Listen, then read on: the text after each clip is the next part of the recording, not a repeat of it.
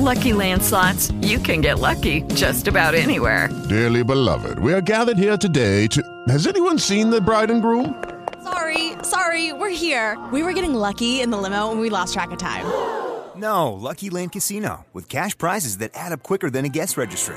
In that case, I pronounce you lucky. Play for free at LuckyLandSlots.com. Daily bonuses are waiting. No purchase necessary. Void where prohibited by law. 18 plus. Terms and conditions apply. See website for details.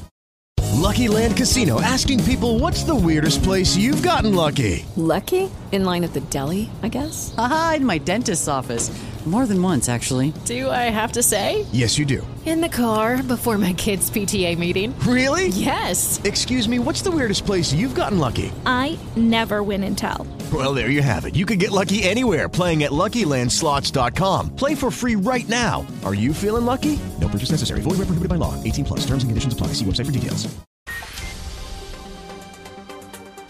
Quinto sinal, marcando oito em ponto. É a hora de abrirmos o jornal, gente, aqui na Rádio Bandeirantes, nesta sexta-feira, 4 de novembro de 2022. Primeira semana pós segundo turno, começo da transição entre governos. Queria falar um pouco hoje, aqui na abertura do jornal, gente, sobre a figura de Geraldo Alckmin ex-eterno governador de São Paulo, agora vice-presidente eleito da República e o coordenador da equipe de transição governamental. A nomeação de Geraldo Alckmin foi publicada hoje no Diário Oficial da União. Geraldo Alckmin foi governador de São Paulo por vários mandatos. Entrou, saiu, entrou, foi reeleito, enfim. E quando a gente olha aqui para a história política recente do estado de São Paulo, a grande figura é Geraldo Alckmin. Estranho, não é? Porque quando a gente pensa numa grande figura política, pelos moldes brasileiros, você pensa ali num grande orador, alguém que tenha uma tendência populista, uma pessoa que tenha condição de levar multidões às ruas, carismático, faz aqueles discursos inflamados. Alckmin não é nada disso, nada disso e foi é, colocado pelo povo paulista várias vezes à frente do comando do estado mais populoso do país. Bem, Geraldo Alckmin tentou duas vezes a chegada à presidência da República, a primeira vez em 2006, foi para o segundo turno com Lula e perdeu. A segunda vez em 2018 e era colocado lá como o candidato da terceira via. Ah, essa terceira via toda eleição, não é? O fato é que ele não emplacou como candidato da terceira via em 2018, numa eleição que já naquele momento indicava essa polarização, Bolsonaro e o candidato do PT, naquele momento Fernando Haddad. Geraldo Alckmin terminou o primeiro turno da eleição com uma votação minúscula, muito pequena, pequena mesmo. E aí recolheu-se. E imaginou-se que para ele a vida política era aquilo. Terminou, ia trabalhar um pouco como médico, dar algumas entrevistas na hora de saúde, chegou a participar de alguns programas de TV como colunista, inclusive aqui na Band, falando sobre saúde, é, vida que segue. E eis que surge a notícia que surpreendeu parte do mundo político quando ele foi anunciado como vice-presidente na chapa de Luiz Inácio Lula da Silva. Por que Lula escolheu Alckmin para ser seu vice-presidente? Era o que se perguntava à época, não é?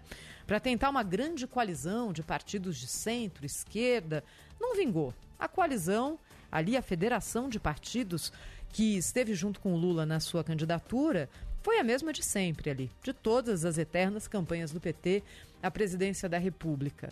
Para conseguir mais votos no interior de São Paulo, onde Alckmin é um nome forte, olha, aí é uma. uma... A... Bolsonaro teve uma votação no estado de São Paulo menor, do que teve em 2018. Perdeu quase 12% dos votos, e esse teria sido um dos fatores principais da derrota de Bolsonaro agora em 2022. Foi Alckmin que fez esse estrago? No creu, no creu. Não, olha, não conheço uma alma, uma alma que iria votar em Bolsonaro e votou em Lula por causa de Alckmin. Não conheço, talvez exista, eu posso estar errada, mas não me parece que foi essa a contribuição de Alckmin à campanha.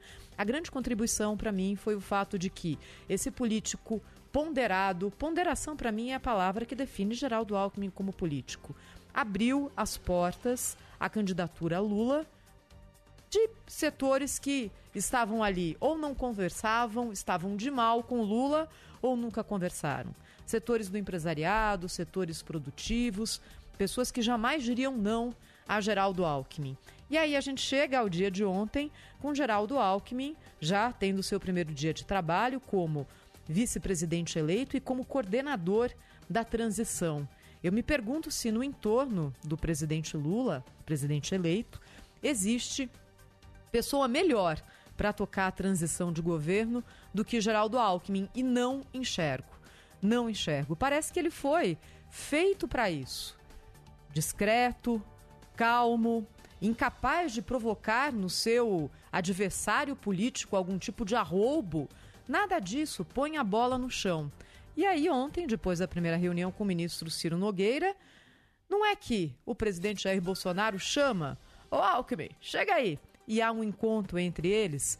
O ex-governador Geraldo Alckmin, vice-presidente eleito, falou o seguinte sobre esse encontro. O presidente é, convidou, nós já estávamos saindo já, para que fosse até lá o seu gabinete e reiterou o que disse o ministro Ciro Nogueira e o ministro General Ramos da disposição do governo federal de prestar todas as informações, colaborações, enfim, para que se tenha aí uma transição pautada pelo interesse público. Vocês conseguem imaginar outro integrante ali do, do entorno do governo eleito sendo chamado pelo presidente Jair Bolsonaro? Vocês conseguem imaginar? Glaze Hoffman, Aloysio Mercadante, quem mais? Quem mais poderia fazer isso? Geraldo Alckmin é a pessoa ideal para a coordenação da equipe de transição. E, como coordenador da equipe de transição, Há também uma, uma, uma, indicação, normalmente é dessa forma, que ele terá algum tipo de cargo no futuro governo, que não apenas o de vice-presidente da República. A equipe de transição é uma, é uma excelente pista de como será a equipe de ministros do futuro governo a partir de janeiro de 2023. Contra Alckmin, vale aquela eterna máxima da política, que é a seguinte: não nomeie ninguém que você não possa demitir depois, caso seja necessário. Como é que você cria problema com o vice-presidente da República? Vamos aguardar, mas para mim, Geraldo Alckmin é a pessoa, assim, feita a perfeição para esse momento histórico e para tocar a transição entre governos. 8 horas 6 minutos, direto de Brasília. Cláudio Humberto chegando também com destaque da capital federal. Seja bem-vindo, muito bom dia para você, Cláudio. Bom dia, Thaís. Thaís Freitas. Bom dia, Pedro Campos. Bom, Bom dia. dia. Brasil. Você tem toda a razão, viu, Thaís? O, a escolha foi muito feliz, né? Do Geraldo Alckmin, uma figura suave, um sujeito educado, cordial, etc. Quem é que, quem é que comete uma grosseria para alguém que lhe estende a mão, né? Então, essa, esse encontro de ontem é, foi mesmo é, auspicioso, assim, e, e, e serve também para um pouco para desanuviar os ânimos ali, né? Para é, melhorar o clima e etc. Foi, foi muito bom mesmo, muito proveitoso.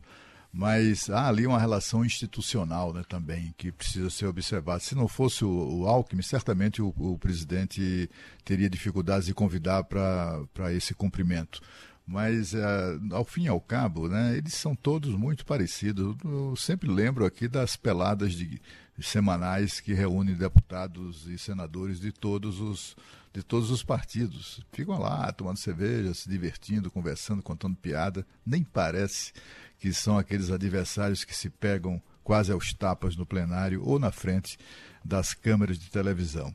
Eu trago aqui hoje é, uma polêmica, né, a informação da polêmica que foi suscitada ontem com a, a, o comunicado da Petrobras de um lucro que foi registrado no terceiro trimestre deste ano é, de cerca de 45 bilhões de reais, é um lucro líquido de 45 bilhões, que é considerado o quarto maior é, lucro da Petrobras. Causa um, muito incômodo isso na medida em que você paga um preço do combustível bastante elevado. Né? É, não, agora menos, porque em razão da desoneração fiscal que a gente observou nos últimos tempos, mas é, sempre fica aquela coisa incômoda, né? Como é que, como é que pode né, ganhar tanto dinheiro uma empresa estatal, uma empresa que tem a sua que tem a sua tem um monopólio né, do negócio, do negócio de, de furar poço, né? é, refinar e também de, distribu de distribuir, né, é, o, abastecer o mercado nacional de combustíveis é, que produz ou que importa, né, dependendo aí do, da, das necessidades.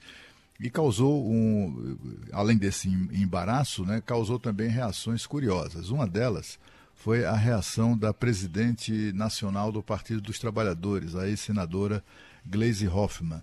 E ela dizendo que, é, afinal de contas, isso, a, a, esse lucro da Petrobras também foi seguido do anúncio da distribuição de 43,7 43 bilhões de reais em dividendos né, da Petrobras para os seus acionistas. Quem mais recebe dinheiro nessa condição de acionista é a União. Tem BNDES, BNDES Par, tem diversas entes, diversos entes públicos que também são acionistas da Petrobras e levam aí boa parte dessa, dessa grana. Né? A senadora, a ex-senadora Gleisi Hoffmann, ela, é, na cabeça dela, esse dinheiro todo vai para investidores estrangeiros, etc. e tal. E dizendo, ela chamou isso de sangria.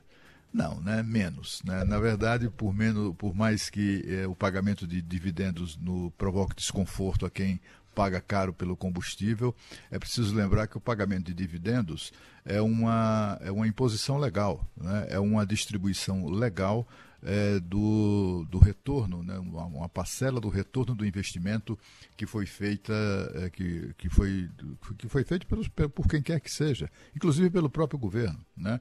O sujeito compra ações, está investindo na empresa. O dividendo é a remuneração do, do investimento, é disso que se trata. Né?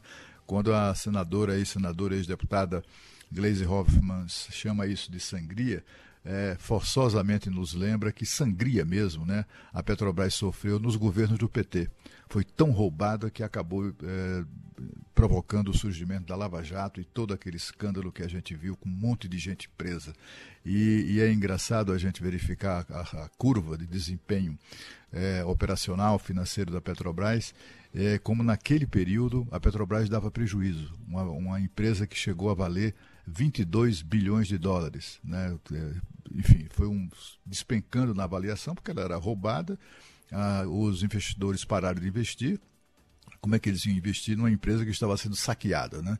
E com isso você percebe mesmo, assim, na curva, né, como a Petrobras passou um momento muito difícil de prejuízos e também de baixa valorização.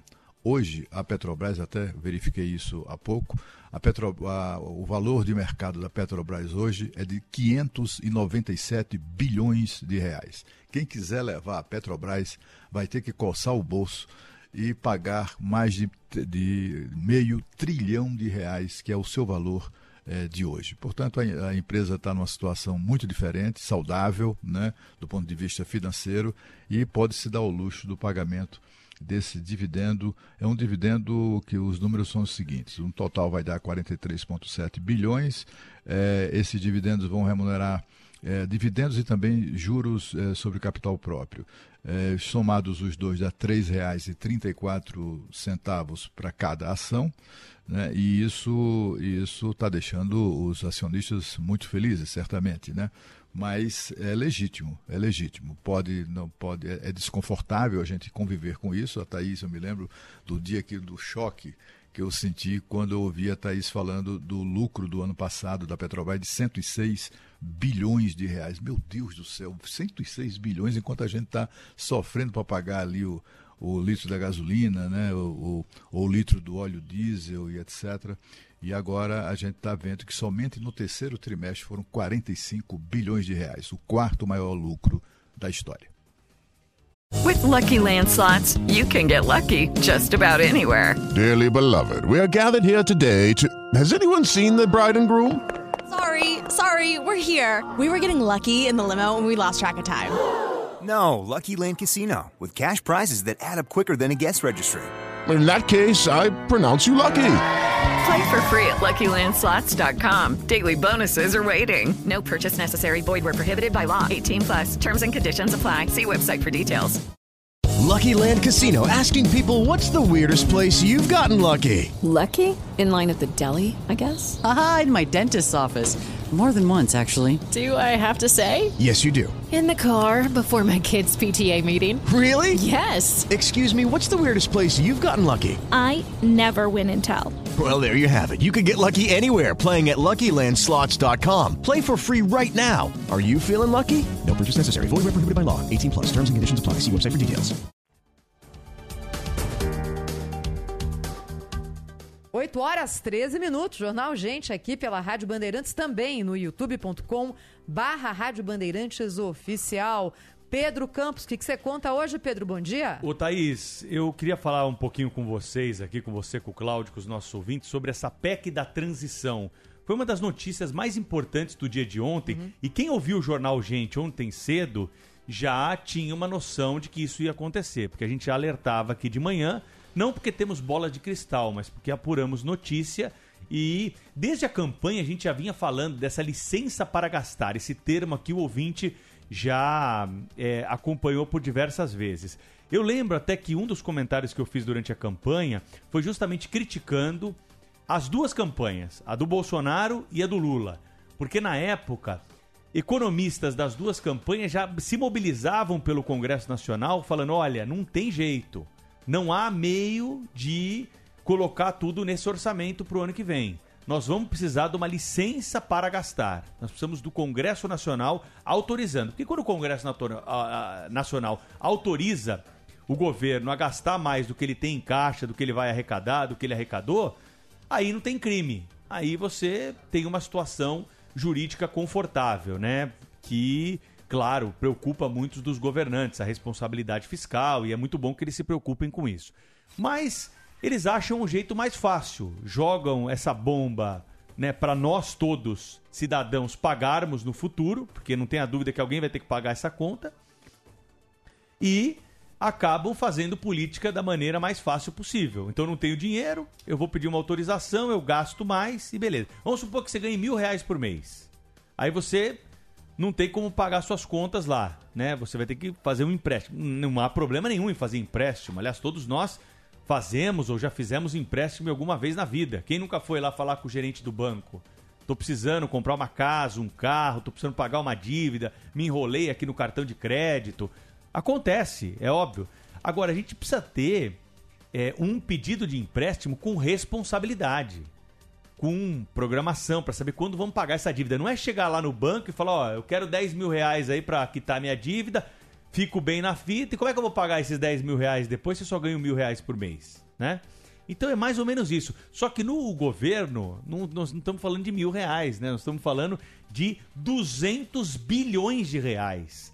É isso que vai ter nessa PEC. Só o Bolsa Família, o Auxílio Brasil, não sei como é que vai ficar o nome desse programa social que é o mais importante para os mais vulneráveis, ele vai custar 54 bilhões de reais.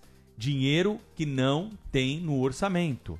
Dinheiro que o país vai se endividar para cumprir essas promessas de campanha. Então veja só, o candidato eleito Lula, né, o presidente eleito Lula, na sua campanha enquanto candidato, prometeu mundos e fundos. Ah, eu vou corrigir a tabela do imposto de renda, vou isentar quem ganha até 5 mil reais por mês. Eu vou manter os 600 reais do Auxílio Brasil, Bolsa Família, o nome que queira dar. Vou dar aumento real para o salário mínimo. Mas vai dar tudo isso com que dinheiro? Não tem malabarismo, como a gente avisava aqui. Vocês lembram do debate da Band? Foi feita a pergunta para os candidatos. A primeira pergunta feita para os candidatos, no primeiro debate, naquele que participaram todos, foi o seguinte: foi algo que a gente estava trazendo aqui na semana no jornal, gente. Como é que vai pagar essa conta? Tá todo mundo prometendo mundos e fundos. E a primeira ação que nós temos da transição é o seguinte: ó, queremos uma PEC porque não tem jeito, nós precisamos cumprir esse compromisso que a, a, é, assumimos aí com o eleitor, então, não, não tem jeito. E aí o relator do orçamento caiu nessa, vai tocar uma PEC para frente, vamos ver o que vai sair dessa proposta de emenda constitucional, se vai ser esse valor, se vai ser um pouco menos ou até um pouco mais. Na minha visão, isso é preocupante. Isso é preocupante. A gente já começar um governo dessa forma, com uma licença para gastar, porque não há equilíbrio que coloque ali tudo que foi prometido durante a campanha no orçamento da União. Então, precisamos ficar muito atento a isso. Lembrando, o Brasil recentemente quebrou duas vezes. O Brasil quebrou. Então, se a gente for por esse caminho, ou a gente tem a responsabilidade de apontar como é que nós vamos pagar essa conta e dar credibilidade para esse empréstimo. Repito aqui, o empréstimo só não é ruim. O ruim é você fazer o empréstimo e não dizer como vai pagar, não dizer o que você tem de lastro para sustentar esse capital que está sendo aportado. Porque uma hora a conta chega. E aí, na hora que a conta chega lá na frente, ela chega pesada, né? E para todos nós da população compartilharmos essa situação, Thaís. Peço licença para abrir divergência aqui com o relator Pedro Campos. Concedida, Pedro? Tô, sempre. Olha, eu, eu tenho uma visão diferente em relação a isso. Para mim, tanto o Lula quanto o Bolsonaro, se tivesse sido eleito, ambos teriam que manter o auxílio de 600 reais. Não há clima, não há possibilidade de se mexer nisso agora. Não há. Seria a mesma saída que seria encontrada pelo futuro governo Bolsonaro, caso ele tivesse vencido nas urnas. Se encontrar um espaço fiscal, tchau dá um jeito para manter os 600 reais. A chamada PEC do teto, quando foi aprovada, foi muito relevante para aquele momento. Ela fez o seguinte: durante o governo Temer, quando o país ainda tentava sair ali de uma forma, sabe, quando você está se afogando e nada para chegar à praia, de um, um, momento econômico muito delicado que ocorreu durante o, a segunda gestão de Dilma Rousseff e se prolongou durante a gestão Temer. O país, durante o governo Dilma, naufragou numa recessão muito forte e houve um descontrole de contas públicas naquele momento. Para comunicar que a coisa tinha acabado, se aprovou no Congresso uma regra muito rígida. Pedro, mas rígida demais. Nenhum país que tenha adotado esse tipo de teto como norma colocou essa norma de você não gastar mais do que no ano anterior, anterior com a inflação por 20 anos. Países que adotaram esse tipo de regime fizeram essa, essa ali como algo emergencial essa medida dois, três anos no máximo. O Brasil quis comunicar o seguinte: olha, agora mudou de vez. 20 anos vai ser desse jeito, uma PEC.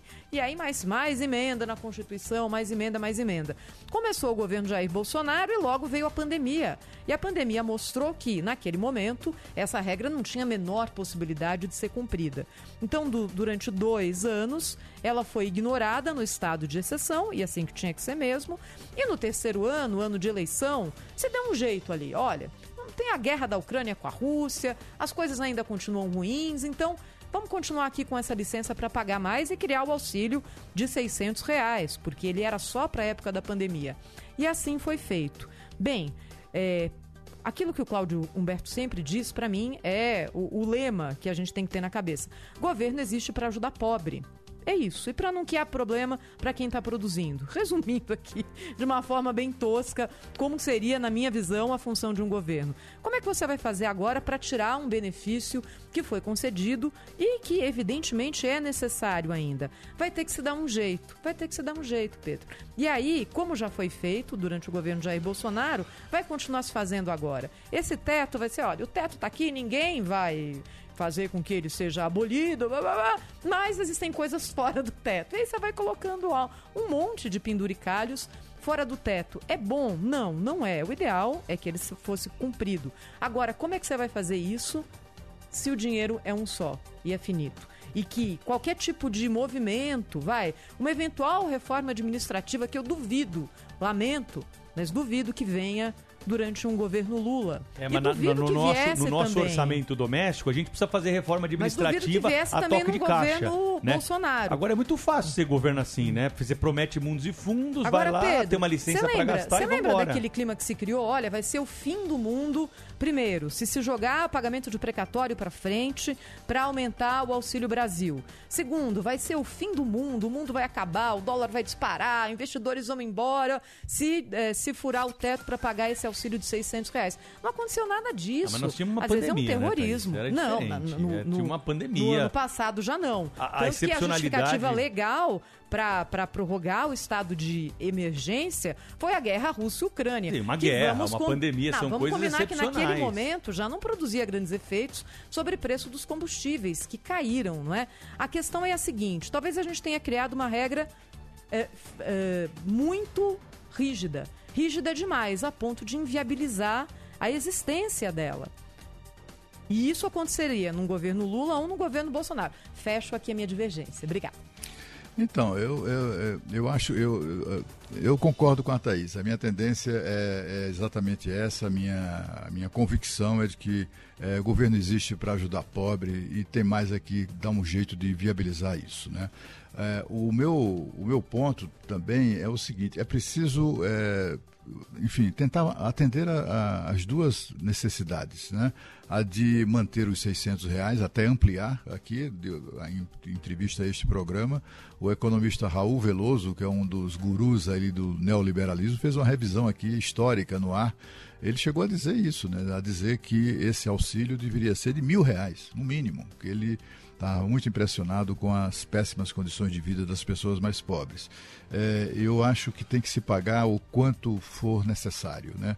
É, o mínimo, sabe, para oferecer dignidade às pessoas. 600 reais talvez não seja o suficiente, mas é um começo. Acho muito bom que se mantenha isso, que enfim, acho muito bom esse empenho para se manter isso, mas era preciso também, de outro lado, tentar estabelecer é, mecanismos de compensatórios, como por exemplo, corte de despesas.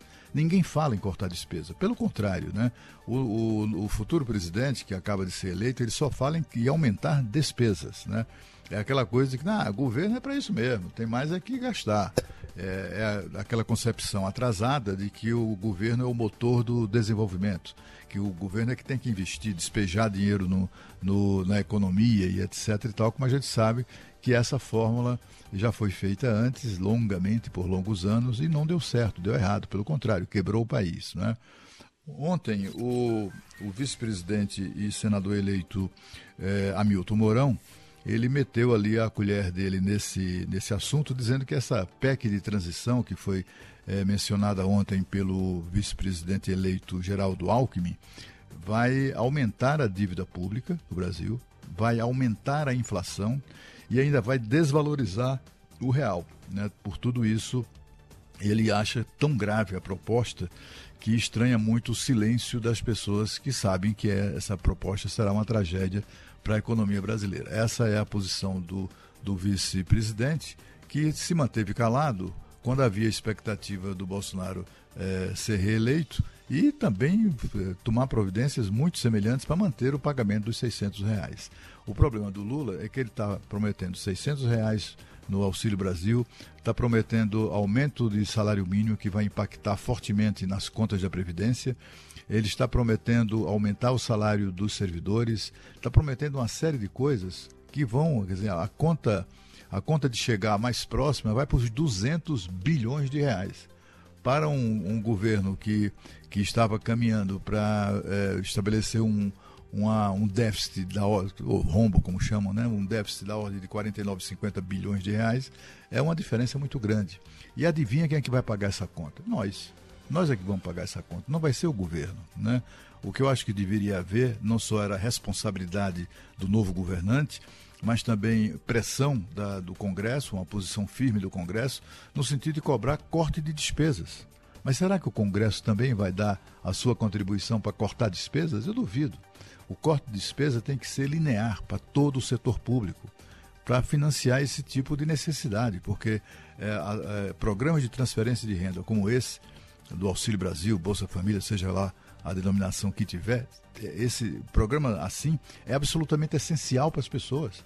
As pessoas precisam ter comida sobre a mesa, um mínimo, um mínimo. Não é razoável a gente imaginar que as pessoas não tenham esse mínimo.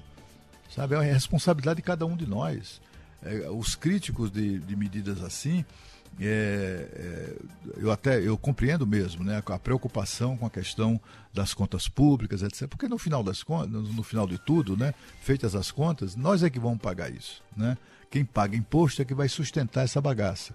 Então acho que as preocupações, é, ambas as preocupações são, são necessárias, mas eu acho que está faltando uma discussão sobre corte de despesas. Né?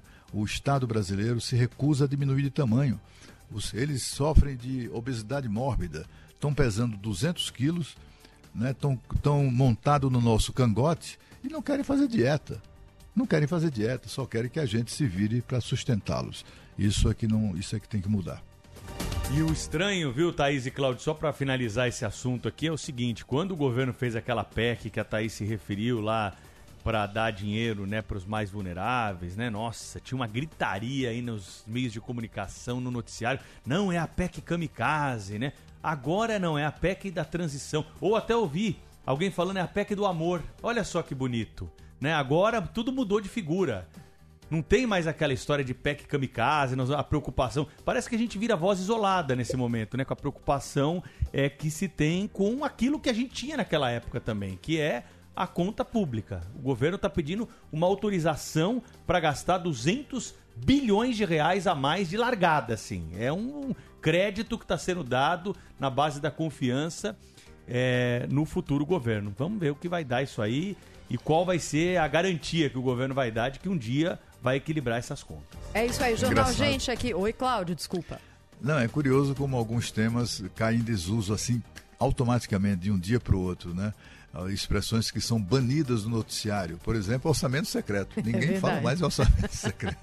É, Só fala agora em como é emenda é, do relator. Em, emenda do relator. É, né? como, relator é como o ex-presidente, como o futuro presidente, o presidente eleito, tá, autorizou que os seus, os seus, uh, os seus aliados conversem, tentem negociar no Congresso a preservação disso de que ele passou a campanha inteira falando mal, negócio de orçamento secreto, atribuindo a Bolsonaro, que foi exatamente quem vetou o orçamento secreto, mas, mas apesar disso o veto foi derrubado.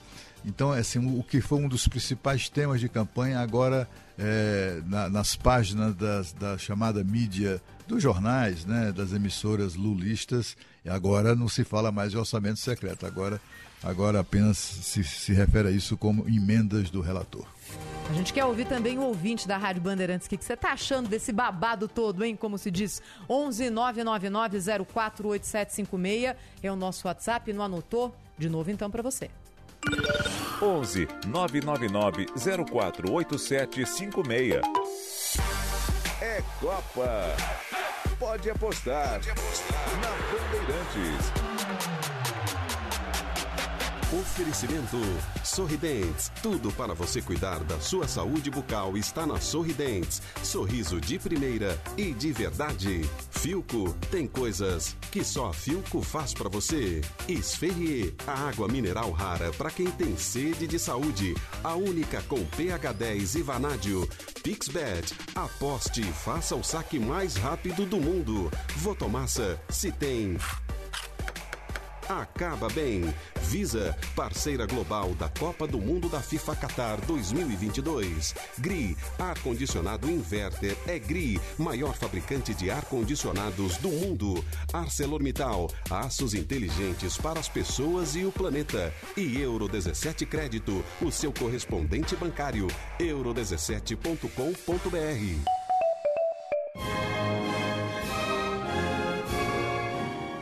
apostar nos irmãos André e Jordan Ayu. Os dois são filhos da lenda Abedi Pelé e vão tentar dar orgulho ao papai e também à seleção ganesa no Qatar em 2022. With lucky landslots, you can get lucky just about anywhere. Dearly beloved, we are gathered here today to. Has anyone seen the bride and groom? Sorry, sorry, we're here. We were getting lucky in the limo and we lost track of time. No, Lucky Land Casino, with cash prizes that add up quicker than a guest registry. In that case, I pronounce you lucky. Play for free at LuckyLandSlots.com. Daily bonuses are waiting. No purchase necessary. Void where prohibited by law. 18 plus. Terms and conditions apply. See website for details. Hey guys, it is Ryan. I'm not sure if you know this about me, but I'm a bit of a fun fanatic when I can. I like to work, but I like fun too. It's a thing. And now the truth is out there. I can tell you about my favorite place to have fun. Chumba Casino. They have hundreds of social casino style games to choose from with new games released each week. You can play for free anytime, anywhere and each day brings a new chance to collect daily bonuses. So join me in the fun. Sign up now at ChumbaCasino.com. No purchase necessary. BGW. Void were prohibited by law. See terms and conditions. 18 plus. Rede Bandeirantes de Rádio. ArcelorMittal. Aços inteligentes para as pessoas e o planeta. O dia a dia na Braspress é tudo azul com segurança, rapidez e qualidade. No Brasil, de leste oeste, norte a sul, tem sempre um caminhão azul Braspress na sua cidade. Tarifas na medida e pronto atendimento. Informações em real time, com precisão. E pela Aeropress, sua encomenda vai de avião. Ligue 011 2188 ou pelo site braspress.com. A Stuttgart Porsche mantém sua tradição graças à qualidade em atendimento e serviços. Com nove unidades no país, trazemos novidades para os entusiastas e apaixonados pela marca. Nossos centros técnicos possuem tecnologia de ponta e profissionais altamente qualificados. Somos excelência, somos experiência, somos Stuttgart. 25 anos como sua referência Porsche. Trânsito. Oferecimento Braspress, a sua transportadora de encomendas em todo o Brasil. Em São Paulo, ligue 2188-9000. Aqui, Zona Leste, a Avenida Jacopêssego com trânsito lento no sentido da rodovia Ayrton Senna, da Jaime Ribeiro Wright até a Agrimensor Sugaia. Depois dali a condição melhora e aí a condição fica boa até a chegada ao acesso à rodovia Ayrton Senna, ali na alça de acesso, inclusive com trânsito pesado para o motorista. Já quem está indo no sentido de Mauá vai com caminho livre. Black Friday antecipada em Bracon, taxa reduzida para você marcar um golaço. Oportunidade incrível para conquistar seu carro ou casa sem juros. Em Bracon, sempre melhor. Lance. 11 999 048756. Rádio Bandeirantes, bom dia. Aqui é Leres de São Miguel Paulista. A questão de pagador de imposto, todos que consomem são pagador de imposto. Até aquele que recebe o benefício do Bolsa Brasil, sei lá como é que pode chamar, na medida que ele consome, que ele compra produtos, consome, bebe, ele paga imposto até prova em contrário. Então não somos só nós, trabalhadores, que pagamos imposto. Porque quando se fala, sabe, é, deixa todo mundo à margem, né? Mas o, o pobre também é pagador de imposto. Bom dia, aqui é Daniel de Santos.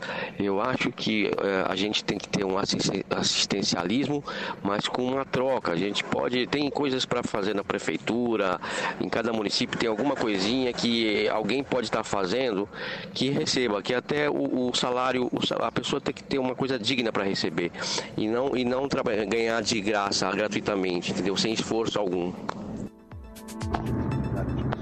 Bom dia, bom dia a todos. Olha, eu vou divergir de todos vocês aí em relação ao Bolsa Família. Eu acho que o Brasil ele tem que dar o Bolsa Família até um determinado momento, como por exemplo três meses de Bolsa Família. Não dá para ficar bancando. Essa população que recebe 600 reais, eles têm que ter emprego. O Brasil tem que gerar emprego. O Brasil tem que pegar parte desse dinheiro do Bolsa Família e investir nas empresas para poder dar um emprego digno para esse pessoal que depende de Bolsa Família. Isso está quebrando o Brasil, isso está quebrando a nação. Tá? A gente vê aí um número absurdo de distribuição de dinheiro, não, gente. O Brasil precisa de emprego, o Brasil não precisa de esmola. Desculpa, mas 600 reais, uma pessoa não faz nada com 600 reais. A será que a pessoa prefere receber 600 reais do que receber 1.500, 2.000 de salário? Pô, a gente tem que parar para pensar nisso, né? Bom dia a todos da rádio, todos os ouvintes. Eu sou o Renan, aqui de São Bernardo. É, eu concordo com o Pedro, concordo com a Thaís, concordo com o Cláudio. Eu só acho que tinha que inverter as prioridades. Ou pelo menos é, dizer assim: ó, vamos gastar mais, mas para isso vamos fazer as reformas necessárias. Né? Lançar as duas coisas juntas. Né? Agora só falar que vai gastar e não, tirar, não falar de onde, eu não, eu não concordo. Um abraço a todos. Rádio Bandeirantes. Aqui você se informa. Muito boas mensagens dos ouvintes aí. Continua mandando mensagem para nós aqui pelo 11 99904 8756, porque agora nós vamos para Brasília. A repórter Natália Paz está ao vivo conosco e vai contar para gente quem vai fazer parte dessa transição de governo. Os nomes estão sendo divulgados. Hoje nós temos uma publicação importante em Diário Oficial, né, Natália? Bom dia. Oi, Pedro. Muito bom dia para você. Um ótimo dia para quem nos acompanha. A transição que começa oficialmente, então, com o ministro da Casa Civil, Ciro Nogueira, nomeando o vice-presidente eleito, Geraldo Alckmin, para o cargo especial de transição governamental.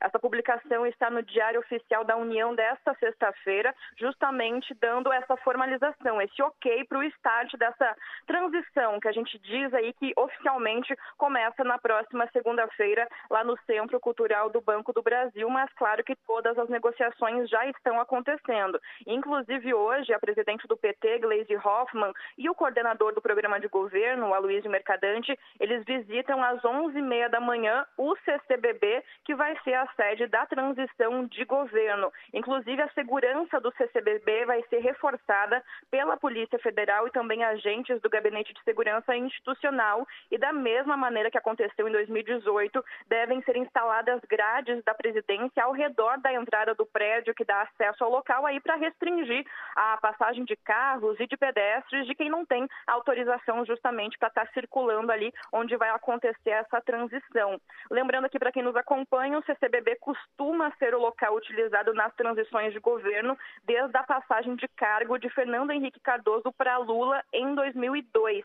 E esse processo de transição serve para que a equipe do presidente eleito fique a par da da situação deixada pela gestão anterior. Então, assim, é possível preparar os primeiros atos que serão editados por Lula. E cabe à Casa Civil, ou seja, a Ciro Nogueira, coordenar a entrega de documentos à equipe do presidente eleito. Os nomes de até 50 dirigentes em diversos setores devem ser publicados no Diário Oficial da União. Serão 12 nomes políticos e 38 técnicos para a equipe de transição que deverão trabalhar em grupos temáticos. O martelo ainda não foi batido. Todos os nomes aí deverão começar a ser anunciados na próxima segunda-feira, mas nomes como José Luiz Pena, do PV, Volney Queiroz, do PDT e Felipe Espírito Santo, do PROS, estão quase certos. Então, a partir da próxima segunda-feira, segundo o anúncio que foi feito ontem por Geraldo Alckmin, a gente deve começar a ter essa noção, já esse desenho desses nomes que farão parte da transição. Todos esses nomeados trabalham até a posse em 1 de janeiro de 2023 em preparação a esse novo mandato. Pedro. Obrigado a repórter Natália Paz. Estão pingando alguns nomes, né, Cláudio Humberto, aí do, dessa equipe de transição. Claro que os partidos envolvidos aí na coligação do presidente eleito Lula é, vão ter algum espaço, vão participar dessa, desse movimento de transição e terão esses cargos. São 50 no total, né, Cláudio? É, exatamente. São 50 cargos disponíveis, que é o que a lei prevê, né? a lei da, da do, do, governo de transição. Mas é preciso, assim, a, gente, como é que eu diria, é, reduzir as expectativas em relação a isso. Bom, primeiro é ruim que esses cargos já sejam objetos de negociação, né? porque, afinal de contas, essa equipe de transição é sobretudo uma equipe técnica. Tem ali meia dúzia de pessoas que são pessoas de primeiro nível, é, é, com perfil de ministro, né, que vão ocupar, é, vão coordenar ações em, em áreas é, fundamentais, aquelas áreas mais importantes. Economia, educação, né? Educação, cultura, turismo, né? aí é um bolo só, é, aí coloca lá é, economia, planejamento e tal, outra, outra coordenação e tal. É, mas o restante são pessoas que têm cargos de dois mil reais. É, é gente que vai lá para atender telefone. Né, que vai atuar como auxiliar administrativo ou como, como motorista, é, sabe? Quer dizer, é gente que não terá papel, digamos assim, é, político nesse processo. Bom, é, primeiro, primeiro chamar atenção para isso. Né? É, então, a, a, quando, se, quando se pede aos partidos que apontem ou que encaminhem um determinado número de indicados para compor a, a, essa coisa da, da, da, transição, não faz muito sentido isso. Mas, de qualquer maneira, não faz muito sentido, mas é o que está acontecendo de fato. Né? É, é, estão lá já, é, digamos assim, dividindo esses primeiros 50 cargos onde eles vão botar, que é isso é a, é a é o sonho de consumo do, do, do de pessoas é, desse viés político, e adoram um cargo público. E, e eles estão dividindo isso. Bom, é, é, o que eu queria dizer é o seguinte: não há nada mais enfadonho do que esse trabalho, o trabalho de transição. É, é tão. É, é, por isso que eu acho, até por isso, Thaís, eu acho é, ade muito adequada a indicação de Geraldo Alckmin para coordenar isso. Né? Não há nada mais maçante, porque vai ser a coleta de dados. Né? Essa coleta de dados vai instruir aqueles grupos que eu falei específicos, né, que serão coordenados, e a, a gente precisa prestar atenção nesse pessoal. São ali meia dúzia de pessoas né, é, que vão com nível de ministro, né, gente que pode vir a ser ministro ou não. Né? Por exemplo, o Paulo Guedes, ele surge né, no, com poder no bolsonarismo no, exatamente nessa, nessa comissão de nessa comissão de transição, quando ele coordenou os trabalhos em diversas áreas da economia, uhum. acabou virando o super-ministro que a gente que a gente viu. Mas teve gente, há pessoas que eu conheço, gente do melhor nível, grandes quadros, né, que participaram do governo de transição e não participaram do governo simplesmente foi, foi dispensado, né? Ou não, enfim, ele pretendia uma, um espaço e o espaço foi ocupado por outro. Enfim, é outra questão. O que vai, o que é fascinante nesse período de transição é exatamente são exatamente as conversas essas é que são isso é que exerce fascínio sobre sobre sobretudo em relação a quem acompanha que cobre jornalistas e tal e o meio político é a articulação para a composição do governo a cada dia o presidente vai anunciando é, quem vai ser ministro disso, ministro daquilo, etc. e tal. É isso que o, digamos assim, a sede do governo de transição terá de mais atraente. O trabalho dessa comissão mesmo é muito maçante, duvido que mereça um mínimo de, de cobertura jornalística. Depois, são 12 políticos. Depois do segundo dia. Cláudio, são 12 políticos e 38 técnicos nessa comissão. Né? Alguns nomes estão sendo aventados, um deles, o do candidato ao Senado, derrotado aqui por São Paulo, ex-governador Márcio França que pode de alguma forma estar envolvido pelo PSB, apesar de ter o Alckmin já né, como representante do partido, é o vice-presidente eleito da República. Pode ser que o Márcio França também esteja nessa na, na ala dos políticos aí. Ah, ele foi indicado pelo partido, é, sem dúvida. 8h43 agora, aqui no Jornal Gente da Rádio Bandeirantes. Rádio Bandeirantes. Aqui você se informa. O Papa Francisco está no Bahrein e a Rádio Bandeirantes também está lá acompanhando essa viagem histórica com o repórter Márcio Campos. Seja muito bem-vindo, Márcio. Bom dia. Bom dia, Thaís. Bom dia, Cláudio. Bom dia, Pedro. Olha só, o Papa Francisco fez agora o discurso de encerramento do Congresso, né, do Fórum que discute o diálogo interreligioso entre o Ocidente e o Oriente. E nesse discurso, o Papa Francisco foi bem enfático, pediu liberdade para que os povos possam praticar a sua crença religiosa, né? Por que, que é, o Papa Francisco está insistindo nisso, né? Porque em muitos países, né, só é possível praticar a religião daquela a, da qual o Estado permite, né? Que é o caso de alguns países, inclusive do Oriente Médio, alguns países da comunidade árabe, né? Não é o caso do Bahrein, né, o Bahrein que estabelece aqui uma abertura religiosa muito importante. A gente já ouviu isso de brasileiros que moram aqui, né, mostrando para a gente o quanto é possível praticar a sua religião. E o Bahrein acabou de dizer, através de uma, uma entrevista que nós acompanhamos agora de representantes do governo, que pretende fazer isso muito mais. E durante esse discurso do Papa Francisco, o rei do Bahrein também fez o discurso dele e foi mais enfático ainda em relação à paz no mundo, né? Pediu agora veementemente, né, com muita força, para que a guerra na Ucrânia, por exemplo, né, Rússia e Ucrânia, termine o mais rápido possível. Então, assim, um dia marcado né, por solicitações, pedidos, né, bandeiras de paz, bandeiras de liberdade, tanto pelo Papa Francisco quanto pelo rei também do Bahrein. Agora, na parte da tarde, uma expectativa muito grande para a visita do Papa e de toda a comitiva à Catedral de Nossa Senhora das Arábias, que é a primeira catedral católica nessa região da Península Árabe aqui. Não tinha nenhuma catedral ainda e essa catedral foi construída e inaugurada no ano passado. Inclusive, é, Papa Francisco deve agradecer, essa visita também serve para agradecer o, o rei que acabou doando é, o espaço, a área, para que essa catedral fosse construída aqui no Bahrein, viu? Thaís, Cláudio, Pedro. O Papa está em cadeira de roda por quê, hein, Márcio Campos? Pois é, Pedro, quando o Papa chegou aqui, ele desceu do carro, né, e logo ele foi colocado numa cadeira de rodas, porque o Papa já vem enfrentando há mais de um ano aí é, um problema no joelho, né? Então ele está fazendo constantemente fisioterapia, tratamento e não consegue ficar muito tempo em pé. Então esses deslocamentos, inclusive aqui são deslocamentos longos a pé, né? É, eles estão sendo feitos com amparo de uma cadeira de rodas. É, e durante todo o período, os discursos também são feitos sentados. Né? Então, o Papa, infelizmente, tem esse problema do joelho, mas ele já disse na viagem anterior a essa aqui, que foi para o Cazaquistão, se eu não estiver enganado, no avião para os jornalistas, ele disse: oh, não vai ser o joelho que vai me impedir é, de, de, propagar a liberdade, né, de propagar a esperança, a fé pelo mundo. Então, ele está tá cumprindo essa, essa promessa que ele fez na última viagem. With lucky landslots, you can get lucky just about anywhere. Dearly beloved, we are gathered here today to. Has anyone seen the bride and groom? Sorry, sorry, we're here. We were getting lucky in the limo and we lost track of time. No, Lucky Land Casino, with cash prizes that add up quicker than a guest registry. In that case, I pronounce you lucky. Play for free at LuckyLandSlots.com. Daily bonuses are waiting. No purchase necessary. Void where prohibited by law. 18 plus. Terms and conditions apply. See website for details.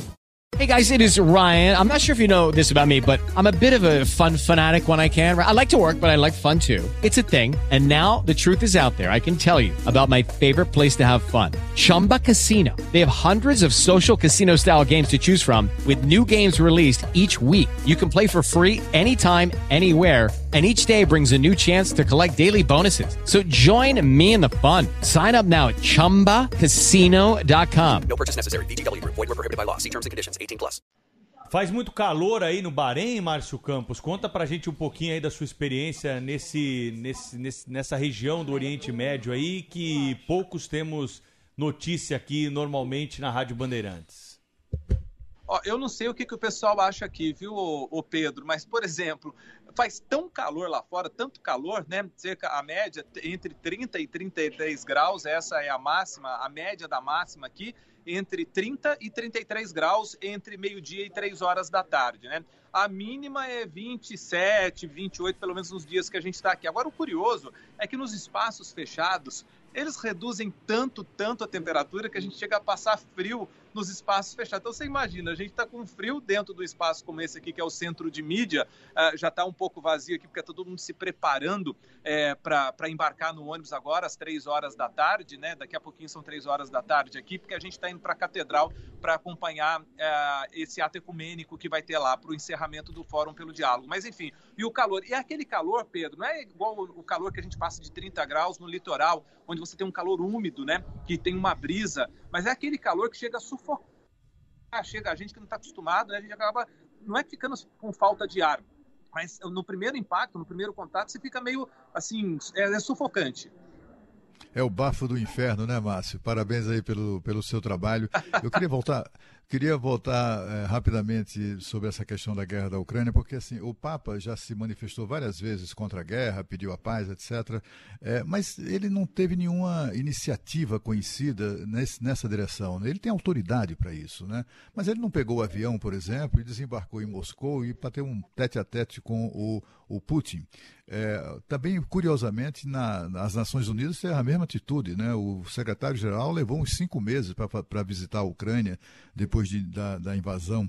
É, o Papa faz, tem feito ou, fez durante esse encontro alguma referência a isso? Porque assim, ficar só no discurso talvez ou, não, não tem se mostrado suficiente né, para que a guerra ceda. Tem alguma coisa, eh, alguma, uma, alguma autocrítica ou alguma, alguma anúncio, anúncio de intenção dele é, pessoalmente se envolver na articulação da paz? Ele ainda não citou isso nos discursos, né? A, a, expectativa é de que ele faça sete discursos aqui no Bahrein. Dois já aconteceram, um na chegada ontem e o outro hoje para o encerramento do fórum pelo diálogo interreligioso. Uh, viu, Cláudio? Por enquanto ele não, não fez nenhuma citação mais objetiva em relação a isso. Quem citou com mais objetividade foi o rei do Bahrein, a, agora há pouco no discurso dele também. Mas as informações que a gente tem é de que ele vem tentando negociar, inclusive uh, usando como ponte os líderes religiosos uh, de Moscou, né, da Rússia, para que possa fazer esse contato. Ah, é, pelo menos é o que a gente sabe, é de que ele vem tentando negociar uma, uma ida ou uma presença, né, uma, uma negociação mais, mais forte em relação a isso, mas por enquanto a gente não tem nenhuma notícia ou informação de que isso possa acontecer em breve. Repórter Márcio Campos, que horas são aí no Bahrein? São, me ajuda, Dario. 2h50, então faltam 10 minutos para as 3 da tarde, Pedro. É isso aí, o Dario sempre te ajudando, hein, Márcio? Estamos aqui, 9 horas, é, 10 minutos para as 9 horas da manhã. Bom trabalho para você, um abraço para toda a equipe aí, Márcio. Vem cá, Dario, rapidinho, deixa eu aproveitar aqui. Pô, esse é tá premiado, tá hein? Esse é premiado. Celular, é, é, é, o, é o Felipe, né? Rapidinho para encerrar, o Felipe Lucas, que é o nosso editor de internacional do grupo Band, né? Grande e o Dario, o nosso cinegrafista. O Dario precisou dar um pulo no quarto do, do apartamento para buscar uma parte do equipamento, porque a gente já está se preparando para sair e o Fio está me ajudando aqui agora. É isso aí, grande equipe, viu? Um abraço para todos aí, vocês estão fazendo um belíssimo Valeu. trabalho. A gente tem acompanhado mais tarde no Jornal da Band um resumo de tudo que o Márcio mostra aqui nos veículos do Grupo Bandeirantes de Comunicação. 8h50 da manhã. Rede Bandeirantes de Rádio. Na Pressolândia você encontra árvores de Natal, bolas, enfeites, festões, guirlandas e muito mais decorações para deixar sua casa linda para o Natal. Tudo com os melhores preços e nas lojas você ainda ganha cashback nas compras a partir de 50 reais. Vem até uma Pressolândia conferir. Aniversário do Tenda Atacado. Aproveite os últimos dias para concorrer a mais de um milhão em prêmios. Cadastre-se em aniversariotenda.com.br até 6 de novembro e boa sorte. Ofertas desta sexta. Óleo de soja lisa PET 900 ml, 6,95. Ovos grandes brancos cinta 5 dúzias, 30,90. Peito de frango sem osso e sem pele congelado pacote, 13,80 o quilo. Lava roupas em pó omo, lavagem perfeita bag 2 quilos e 400 gramas, 28,47. Acesse ofertas.tendaatacado.com.br e veja mais ofertas para a sua região. O 88bet apresenta Betar. Acaba de surgir no futebol uma expressão que está tomando conta do jogo: betar. Betar significa jogar, apostar, acreditar no seu time, fazer aquela fezinha. Pode betar no resultado do jogo, quantos gols vão balançar a rede, ou até se o juizão vai tirar o cartão vermelho do bolso. Agora, se o seu camisa 10 estiver iluminado, beta que ele marca. Tá esperando o quê para virar um cabra betador? Vem betar na melhor 188bet. Trânsito. Oferecimento Braspress, a sua transportadora de encomendas em todo o Brasil. Em São Paulo, ligue 2188 9000 pela rodovia Ayrton Senna, uma condição um pouco melhor do que em outros dias. Mesmo assim, tem um ponto de lentidão do quilômetro 22 até o 20 e ali na altura do 19 no acesso a Hélio Smith, a rodovia do Aeroporto Internacional. Depois dali vem melhorando e o motorista chega muito bem até o quilômetro 11 no acesso à marginal do Tietê. No sentido do Vale do Paraíba, caminho bom. Começou a Black Friday Claro Empresas. Contrate 5 GB, leve 20 de bônus por apenas R$ 52,99 por mês. Ligue 0800 762 2121 ou acesse claro.com.br barra empresas.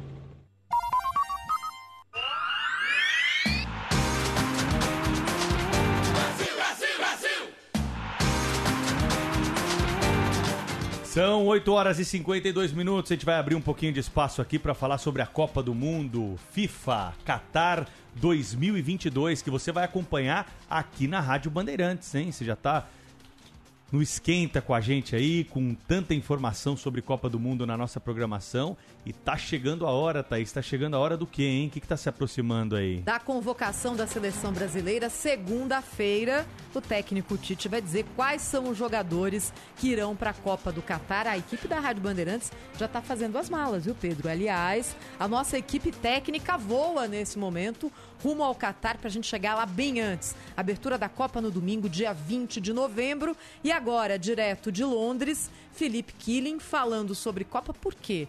Porque os jogadores brasileiros que jogam na Europa só olham pro relógio e esperam da segunda-feira, né, Killing? Bom dia. Bom dia, Thaís, Cláudio, Pedro e a todos que nos acompanham. Expectativa alta, viu? E pensa num campeonato que tem muitos jogadores da seleção brasileira. É a Premier League. Para ter uma ideia, na última convocação do Tite para os amistosos que aconteceram na França, 12 jogadores atuam no futebol inglês. Na última janela de transferências, 13 jogadores brasileiros vieram aqui para a Inglaterra.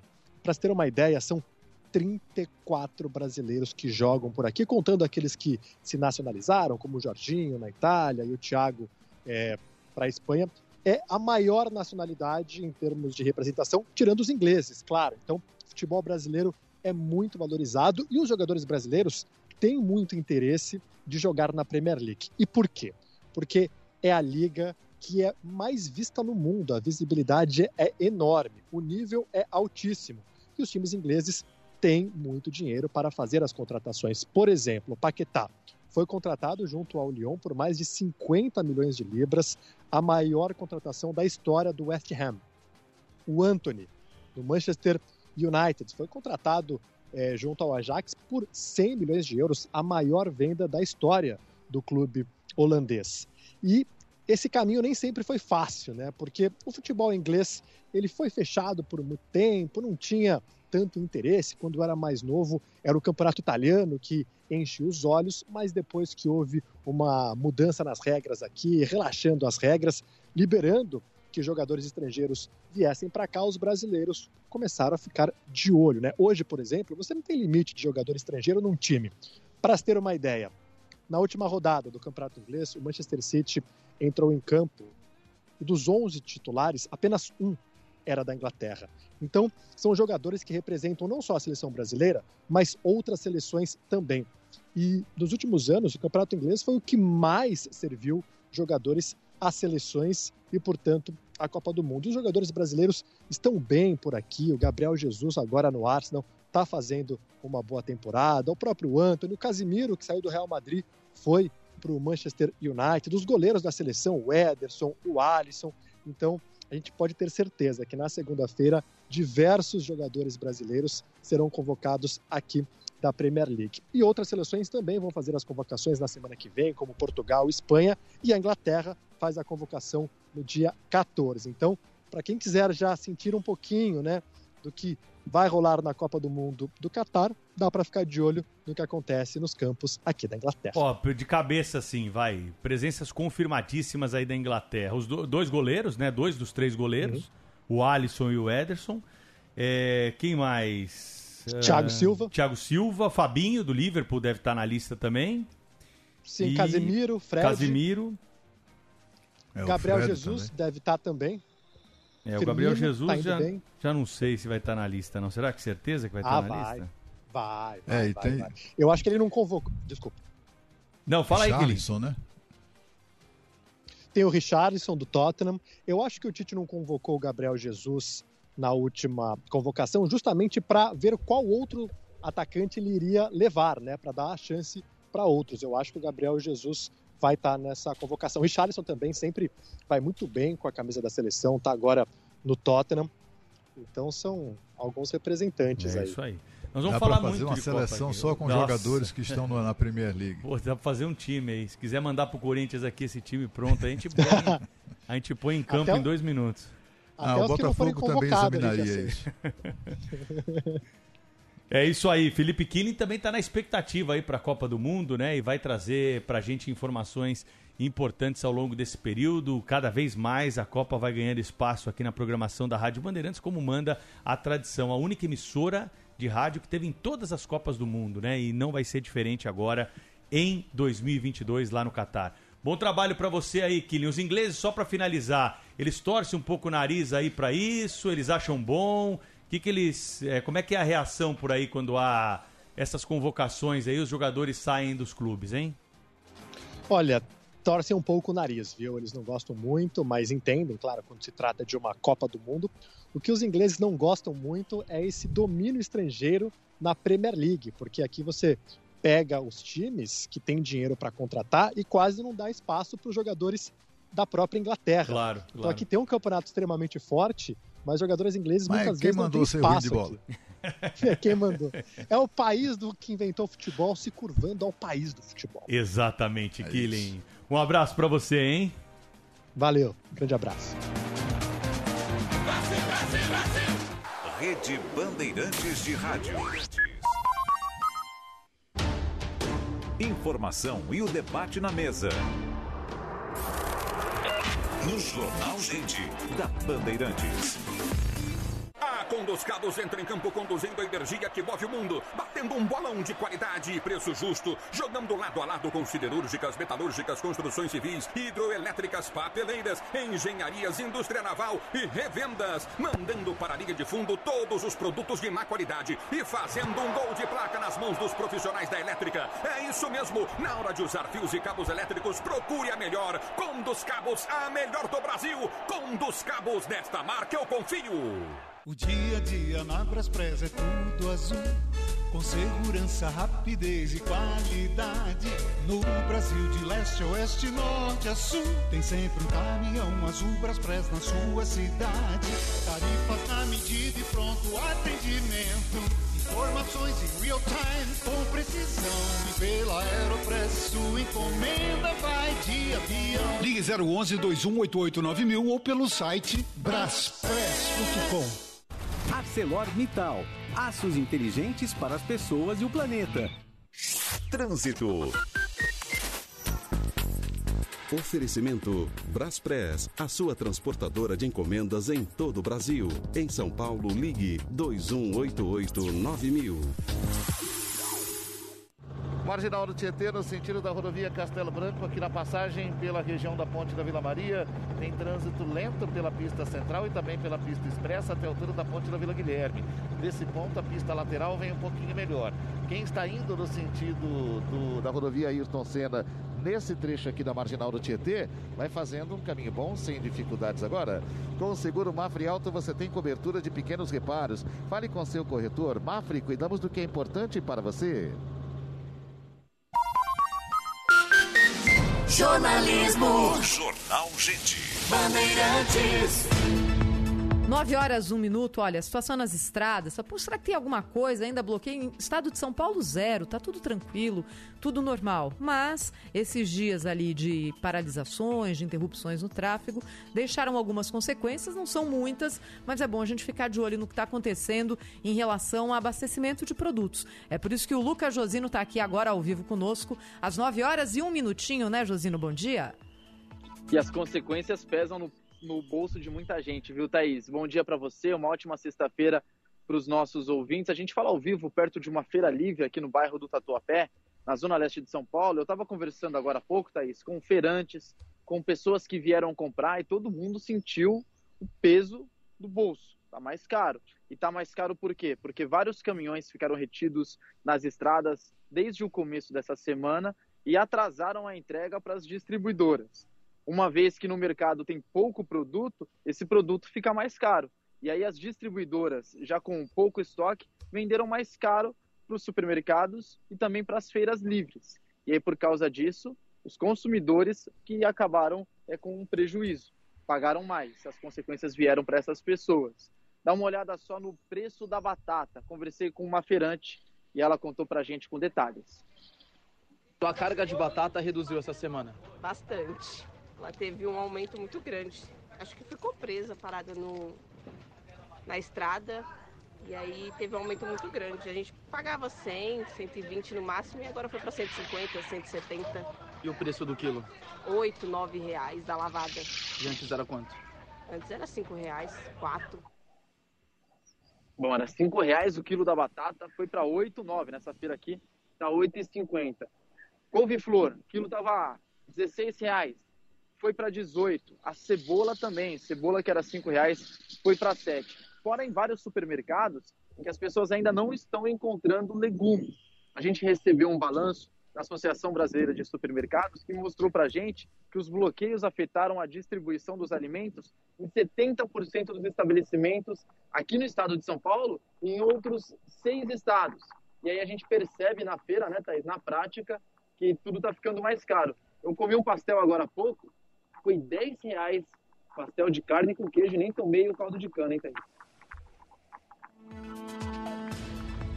Tá aí o Lucas Josino trazendo pra gente então o impacto, né, dessa situação toda, Cláudio, né, para a vida das pessoas. Em muitos dos locais a gente tem uma absoluta normalidade. Em alguns locais, por conta dessa paralisação que nós tivemos ao longo dos dias, de alguns caminhoneiros que não conseguiram passar aí nas estradas, é, há esses problemas que nos próximos dias serão superados, porque, como disse a Thaís, não temos mais bloqueios. Né? O bloqueio, segundo a Polícia Rodoviária, é a interdição total. O que nós temos hoje são pontos de interdição de algumas rodovias, não no estado de São Paulo, em outros estados, como Mato Grosso, Mato Grosso do Sul, né? Pará também tem alguns problemas ainda, mas um movimento que já perdeu muita força e a tendência é que ao longo do fim de semana nós tenhamos todas as rodovias já completamente liberadas em todo o país.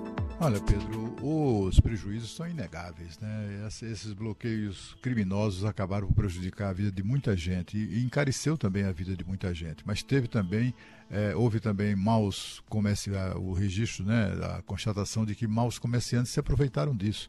Aqui, é, aqui em Brasília, por exemplo, os postos de combustível já aumentavam os preços dos combustíveis no dia seguinte. Já no dia seguinte já tinha gasolina mais cara, né? sob a alegação de risco de desabastecimento. Muito embora o sindicato dos postos tenha tivesse já avisado que havia estoque para sete dias é, de, de combustível na cidade. Mas eles se aproveitam, tem gente que se aproveita, né? São os oportunistas de sempre que acabam é, explorando os cidadãos, os consumidores, etc. Agora, com o fim dos bloqueios, a expectativa é que tudo volte ao normal, né? Mas é preciso também, nessas horas, a gente sente muita falta da ação de, dos órgãos fiscalizadores, tipo o PROCON, né? Fiquei aqui com o coração partido do... ah, o Josino só comeu o pastel sem caldo de cana. Não, não dá, né? Isso é, isso é, isso é intolerável. Garapa, viu, Claudio Humberto? Aqui para nós é garapa o caldo de cana. Garapa, é? É, aqui em São Mas Paulo. é uma delícia. assim, bom demais, né? Eu Mas gosto com é um uma pouquinho delícia. de limão aí. Você gosta de Mas garapa? eu tava, eu tava vendo esses dias no, no, no YouTube Ah. um, um desses analistas de mercado, né, muito, muito popular, Charles Wicks, ele mostrando uma viagem que fez aos Estados Unidos, ele, mostrando imagens lá, e aí ele vai tomar um café, num, um numa- num café, né, tomar um café da manhã lá. Ele, um cafezinho, um café da manhã, não. Ele foi tomar um cafezinho com, sei lá o que, pão de queijo é que não deve ser, mas com alguma coisa como isso. Pagou 11 dólares. Só para se ter uma ideia de como está cara a vida no- nos Estados Unidos. A gente reclama muito aqui, com toda razão, mas tem, tem, há países em situação muito ruim. Quer dizer, nos Estados Unidos, com a inflação e tudo mais, a vida está cara não apenas para quem chega lá em visita, mas também para quem vive lá. Né? 11 dólares por um cafezinho, pelo amor de Deus, ninguém merece. Quanto que tá um pastel de feira, Pedro? 10 Dez. reais, né? Dez. 10 reais. É. Mandaria um fácil agora. Nossa. Pizza. Pizza pastel eu de gosto. pizza. Pizza eu gosto. E sabe o que eu gosto também? Daquele vinagretinho que fica ali na Nossa, barraca. aquilo é muito bom. Não Tem- é? Eu quero dizer o seguinte, eu, eu, eu almoçaria e jantaria pastel todos os dias. Todos os dias. O cardiologista ia adorar. Eu sou um incompreendido, ninguém, ninguém, ninguém me proporciona isso. Mas eu, eu- olha, eu seria feliz. Rede Bandeirantes de Rádio. O negócio é o seguinte: a solução completa para o seu negócio é a Souza Lima. E com a Souza Lima, o negócio é inovação. E aqui não tem esse negócio de ser tudo igual, não. As soluções são sob medida, de segurança, limpeza e outros serviços. E é um ótimo negócio em valores, sempre alinhado aos valores do seu negócio. E esse negócio de terceirização deixa que a gente resolve. O nosso negócio é fazer o seu negócio melhor.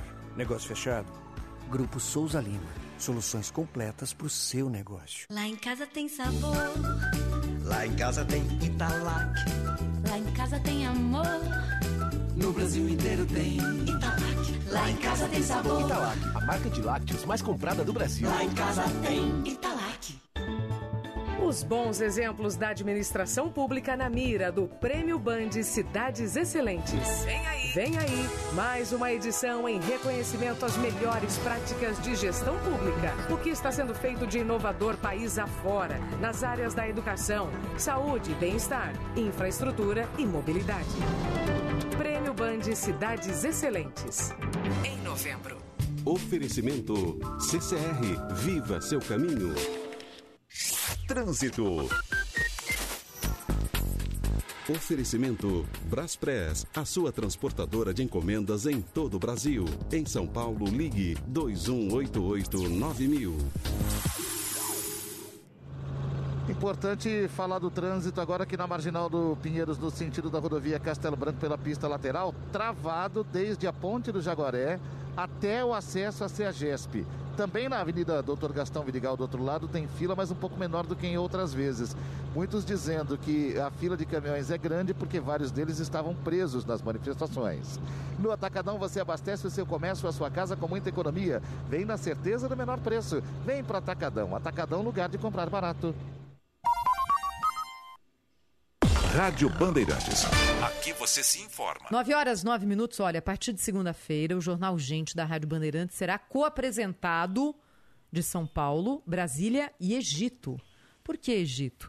É o país que vai sediar a COP27, a Conferência Internacional do Clima, que debate metas de emissão de poluentes, economia verde, no momento em que a Europa cada vez mais usa combustível poluente, carvão, por causa da guerra Rússia e Ucrânia e a quebra no fornecimento de gás para a Europa. É uma discussão das mais relevantes e o Brasil pode fazer bonito lá, porque o Brasil tem a maior parte da, da sua base energética focada na energia limpa. A Sônia Blota está em Paris e já se prepara para ir para o Egito a partir de segunda-feira. O jornal Gente da Rádio Bandeirantes será apresentado ao vivo da COP no Egito, não é não, Sônia? Olá, bom dia, Sônia. Olá, Thaís, Pedro, Cláudio, ouvintes queridos que acompanham o Jornal Gente da Rádio Bandeirantes. Pois é, hoje já estou arrumando as minhas malas. Eu vou ficar 15 dias no Egito acompanhando todas as movimentações da COP27, a Conferência do Clima, que se tornou uma das mais importantes da história. Desafios não vão faltar. Nessa COP27, que também está sendo chamada de COP dos Vulneráveis, a 27ª Conferência das Partes da ONU para Mudanças Climáticas em Sharm el-Sheikh, no Egito, começa oficialmente no próximo dia 6, mas os trabalhos mesmo no dia 7, segunda-feira. Isso com o objetivo de cumprir o que foi prometido nas edições anteriores, além de firmar medidas concretas para proteger os principais alvos das catástrofes do clima, os atuais e as futuras. Tudo isso quando a Europa enfrenta uma guerra com riscos sérios de crise energética e crise alimentar. Além disso, as emissões de gases do efeito estufa seguem aumentando, segundo os últimos relatórios da ONU. O documento aponta impactos na produção de alimentos e no acesso à água potável. E é aí, principalmente, que a África vai entrar na discussão. Na COP passada, a COP26 em Glasgow, as nações se comprometeram com metas de redução de emissões de gases de efeito estufa até 2030. Só que, gente, tudo mudou tanto, tudo será rediscutido. O Brasil, sempre protagonista, ganha agora mais holofote com um governo em transição, em que as duas partes estarão presentes, tanto o atual governo quanto o governo eleito, representado por Marina Silva e pelo próprio presidente eleito, Luiz Inácio Lula da Silva. Eu volto com vocês. É isso aí, a Sônia Blota que já se prepara e segunda-feira estará ao vivo conosco, direto da COP no Egito. Na sequência aqui, ao vivo no Jornal Gente da Rádio Bandeirantes, uma entrevista com o governador eleito do Rio Grande do Sul, Eduardo Leite. Rede Bandeirantes de Rádio. Informação e o debate na mesa. No Jornal Gente, da Bandeirantes. Hello, olá. Bonjour. Tchau. O governo de São Paulo tem vagas abertas para estudantes da rede estadual nos 167 centros de estudos de línguas espalhados por todas as regiões do estado. São cursos de inglês, espanhol, francês, alemão, italiano, mandarim e japonês. É a sua chance de se preparar ainda melhor para o futuro, porque falar outras línguas é falar com o mundo. Acesse educação.sp.gov.br e matricule-se gratuitamente. Governo do Estado de São Paulo. ArcelorMittal. Aços inteligentes para as pessoas e o planeta. Sinta o conforto e segurança da marca McLart Maia também nos seus seguros. Além de proteção para veículos e frotas, você pode contar com seguros de vida, viagem, residencial, empresarial e muito mais. A corretora McLart Maia trabalha com as melhores seguradoras do mercado para garantir a sua segurança ou da sua empresa. Saiba mais em maclartmaia.com.br ou ligue para 11 3664 3000. Corretora de Seguros McLart Maia. Nessa marca, você pode confiar. Trânsito. Oferecimento Braspress, a sua transportadora de encomendas em todo o Brasil. Em São Paulo, ligue 2188-9000. Aqui pela Zona Sul, Avenida dos Bandeirantes, no sentido Marginal do Pinheiros, lenta desde a saída do túnel Maria Maluf até o viaduto Jabaquara. Depois da Alberto Willo em diante, trânsito bem lento até o viaduto do aeroporto João Julião da Costa Guiar e do viaduto dos Bandeirantes até o viaduto Santo Amaro. Para imigrantes agora, a condição é boa. Nova Ford Transit. Taxa zero e unidades à pronta entrega da van mais vendida dos Estados Unidos e Europa. Saiba mais em Ford.com.br e agende um test drive. Jornalismo. Jornal Gente. Bandeirantes.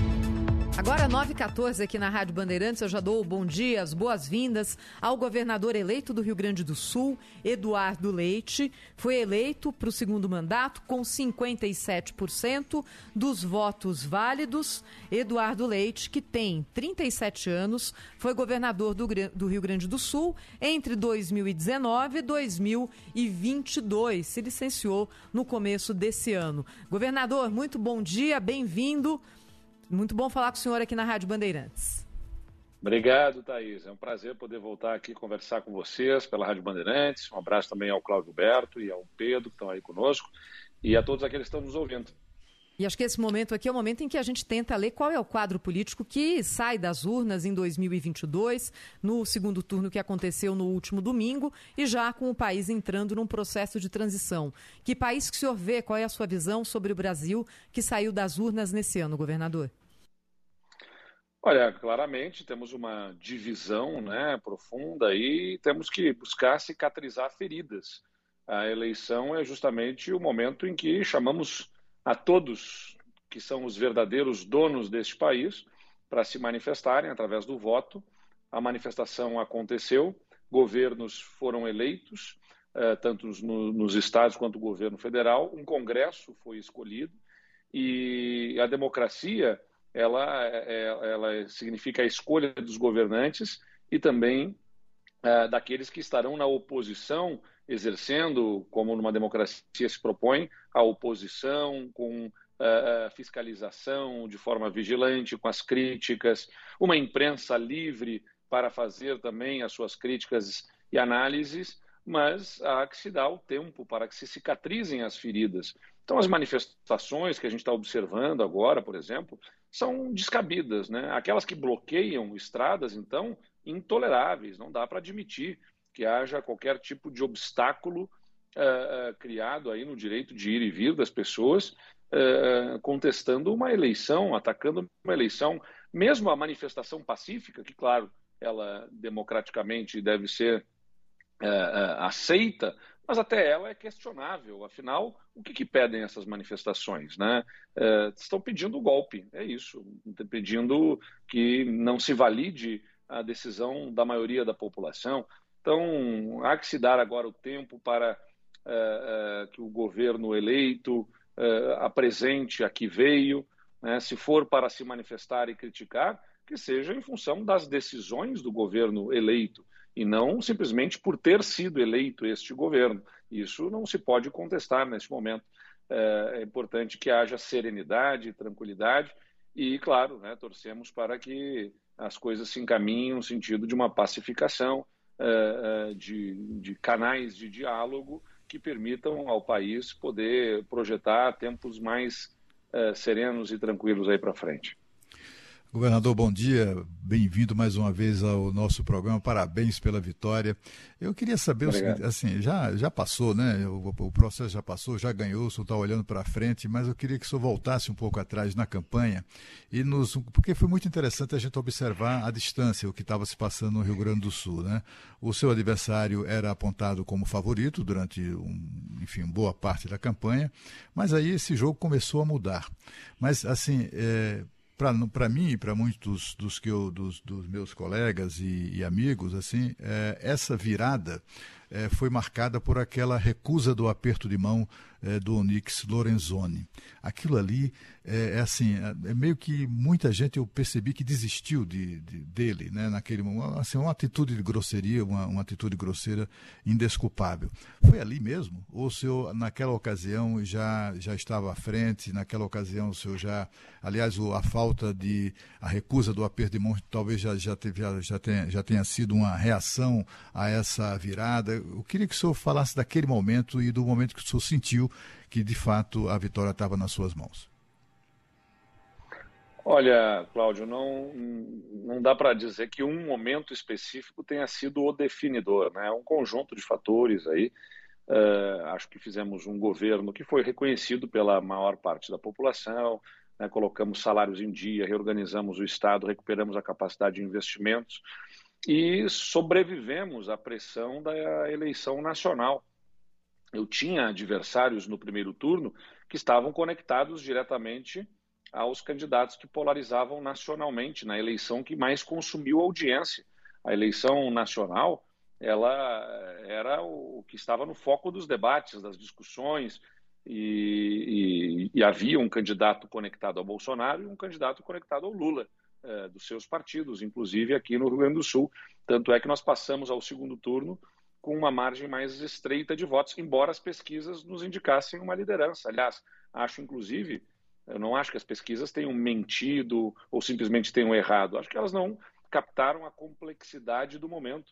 A pressão da eleição nacional acabou gerando um alinhamento dos votos né, desses eleitores que estavam optando por Lula ou Bolsonaro e acabou catapultando a votação dos nossos adversários. Talvez até porque as pesquisas indicassem naquele primeiro turno uma liderança uh, forte nossa e os eleitores tenham se sentido à vontade para alinhar os seus votos, tentando hum, escolher adversários, escolher os que seriam os que estariam no segundo turno mais perto da sua forma de pensar.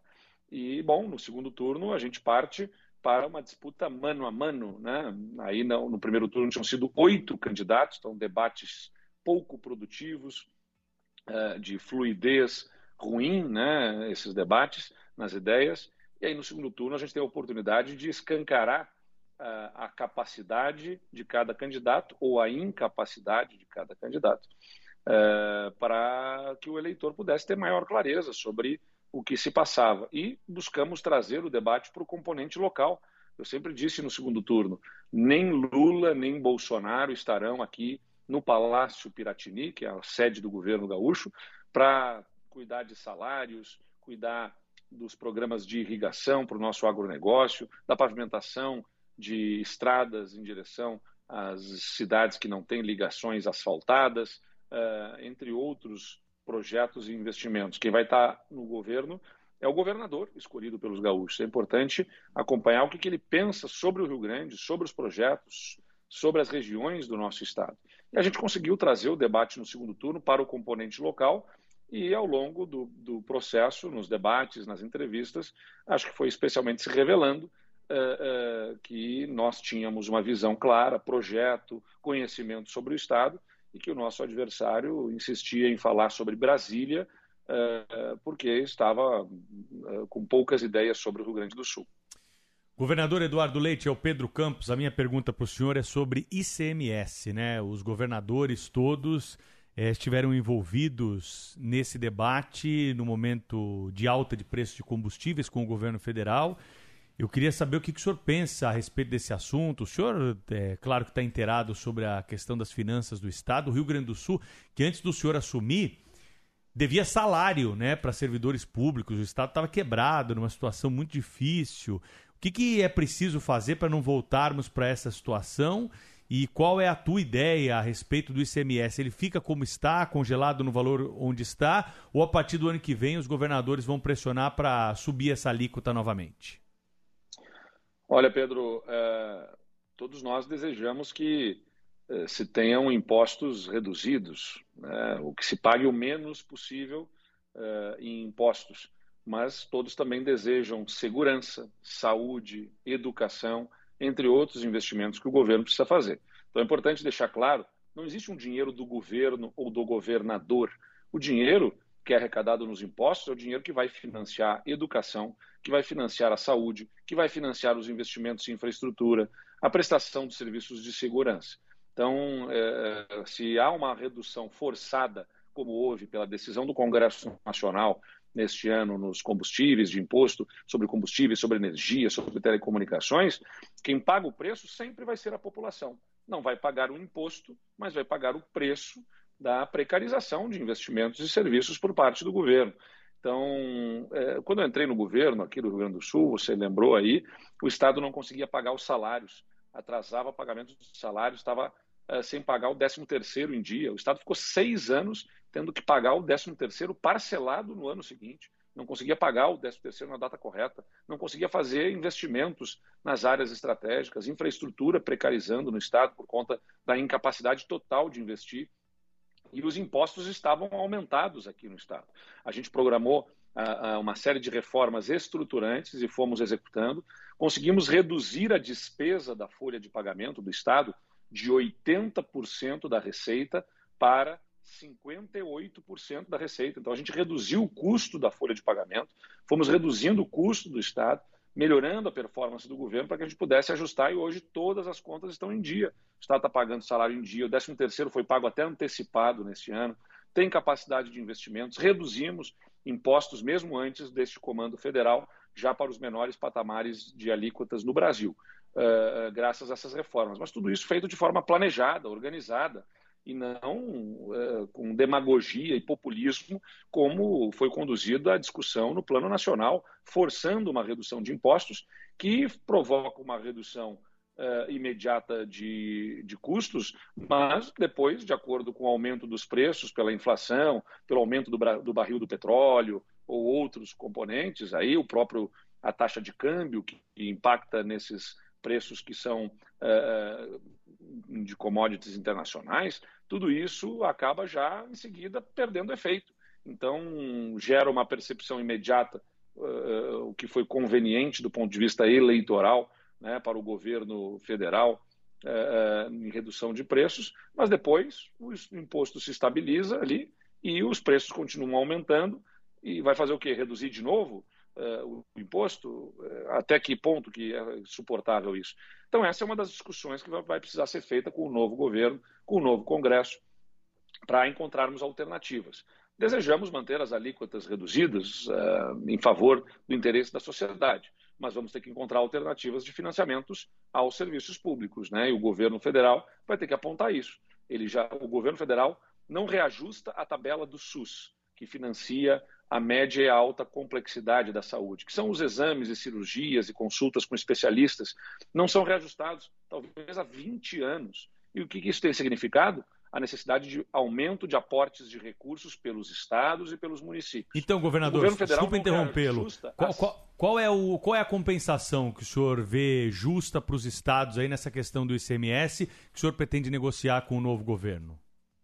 Vamos ter que conversar, por exemplo, uh, abatimento no pagamento da dívida dos estados ou outras formas que o governo apresente uh, possíveis de financiar serviços, como eu disse. A tabela do SUS não é reajustada. O que, que isso significa? Necessidade de mais despesa do Estado e do município para pagar a saúde. O, o governo não, não reajusta a tabela da merenda escolar há cinco anos. E a defasagem é coberta por quem? Pelos governos estaduais e municipais. Então, se o governo federal apontar que vai remunerar melhor uh, a, a merenda, que vai remunerar melhor a saúde, a tabela SUS ou outras fontes e vai abater de impostos uh, de, desculpa, da dívida, por exemplo, parte da perda que os estados têm, bom, podemos chegar num acordo em que a gente consegue manter as alíquotas reduzidas. Se não, vamos ter que discutir as próprias questões das alíquotas em favor da própria população, que precisa ter serviço de saúde, de educação, investimentos na segurança garantidos. Governador, na política do Rio Grande do Sul tem, há uma escrita, não é? aquela coisa que nem futebol, né? não tem nenhuma lógica, mas a coincidência, etc., acaba estabelecendo essas, verdades, entre aspas, né, que é de os gaúchos não reelegerem o seu governador. Bom, tecnicamente o senhor não foi reeleito, o senhor renunciou ao mandato, saiu, assumiu o, uma outra pessoa, etc. E o senhor então resolveu se candidatar novamente na sequência. O, o, o senhor se considera reeleito, é, digamos assim, moralmente reeleito, não. ou a escrita está mantida? Tecnicamente, eh, Cláudio, é, é reeleição, na verdade. Tecnicamente é reeleição porque fui eleito na eleição passada e agora uma nova eleição, então é uma reeleição. A Justiça Eleitoral considera nessa forma. Eu não posso concorrer a um novo mandato ali na frente.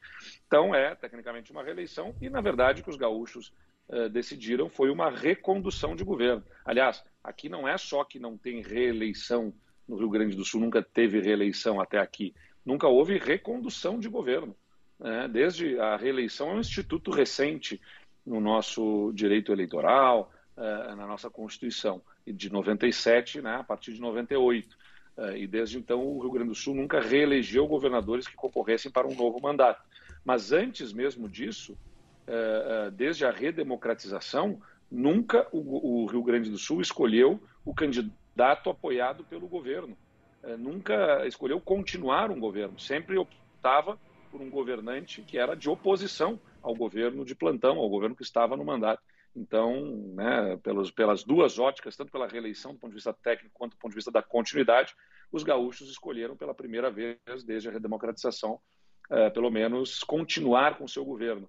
Uh, o que é, sem dúvida nenhuma, algo histórico que me dá uma especial responsabilidade. Uh, antes de me envaidecer, antes de ficar vaidoso por este título, eu tenho ciência da responsabilidade que é poder largar, começar um governo já conhecendo a máquina, como ela funciona por dentro, né, e, consequentemente, sendo mais cobrado, inclusive, por isso. Governador, queria perguntar para o senhor sobre o PSDB e a relação com o futuro governo do presidente eleito Lula. O senhor acha que o PSDB deve ter que tipo de postura durante o governo Lula? É claro que apoio no Congresso não faz mal para governo nenhum, não é? Qual é a posição que o senhor defende em relação ao seu partido? E queria que o senhor falasse também sobre o impacto que foi para o PSDB ter perdido o governo do estado de São Paulo. Uh, bom, Thaís, a gente uh, tem que também ter consciência de que o PSDB diminuiu o seu tamanho no Congresso, né? Então, a sua é, relevância aí do ponto de vista dos votos, ela é menor, mas ainda é um partido importante, especialmente considerando é, essa dispersão de forças que existe no Congresso e a necessidade do governo de constituir maioria para aprovar medidas mais importantes.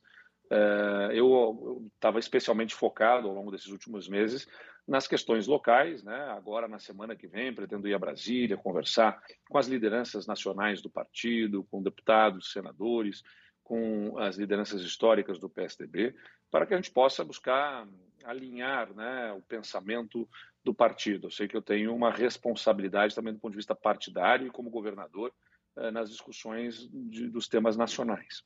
Mas não é papel de governador fazer oposição ao governo federal é, é, trabalhar em defesa do interesse do Estado.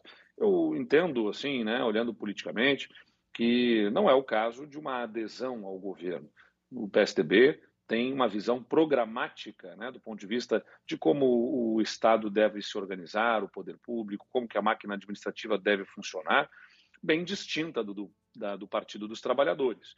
Mas, diante da especial situação de tensionamento da nossa democracia, né, de, desta guerra política que tem significado ataques às instituições, né, do judiciário, do próprio legislativo, aos partidos políticos e tudo mais, há que se fazer, se for o caso, né, como parece ser de uma oposição do PSDB ao governo, é, com muita responsabilidade, com muita abertura ao diálogo e ajudando a construir sustentação, antes de tudo, a nossa democracia, né? que a gente consiga tratar das pautas mais urgentes de um povo que quer ver respostas às suas demandas.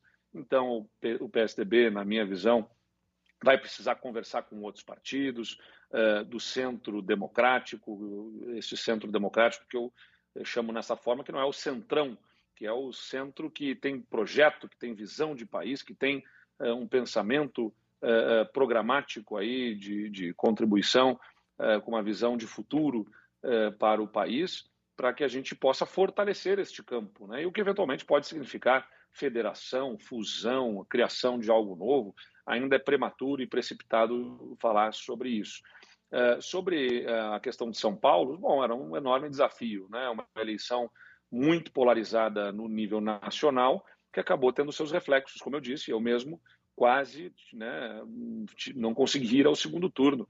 Não, não porque uh, o nosso governo estivesse com uma avaliação ruim no Rio Grande do Sul, mas simplesmente porque a pressão da eleição nacional acabou uh, alavancando os candidatos que estavam associados aos dois principais candidatos à presidência da República, o que parece ter acontecido em São Paulo também, deixando uma margem muito estreita ao governador Rodrigo Garcia para conseguir se apresentar à população é, ele ainda tinha esse desafio, né? Eu já era mais conhecido da população, ele tinha esse desafio ainda de buscar se tornar conhecido, de se apresentar à população. Tudo isso certamente impactou. É claro que tem um impacto para o partido, mas assim, é, é, por contraditório que pareça, É claro que o PSDB ter o governo de São Paulo é uma força né, para o partido, eh, era até aqui uma força para o partido, porque o governo de São Paulo é extremamente importante do ponto de vista econômico, do ponto de vista da, do, da, da população que tem, mas também acabava sendo fraqueza, né, de certa forma. Nos, nas últimas uh, eleições, na própria discussão das prévias do partido, uh, muito das decisões acabaram passando muito mais na, na, na, na, sua posição nacionalmente do partido, acabaram passando muito mais por conta da, uh, das aspirações de São Paulo para São Paulo do que para uma discussão nacional efetivamente.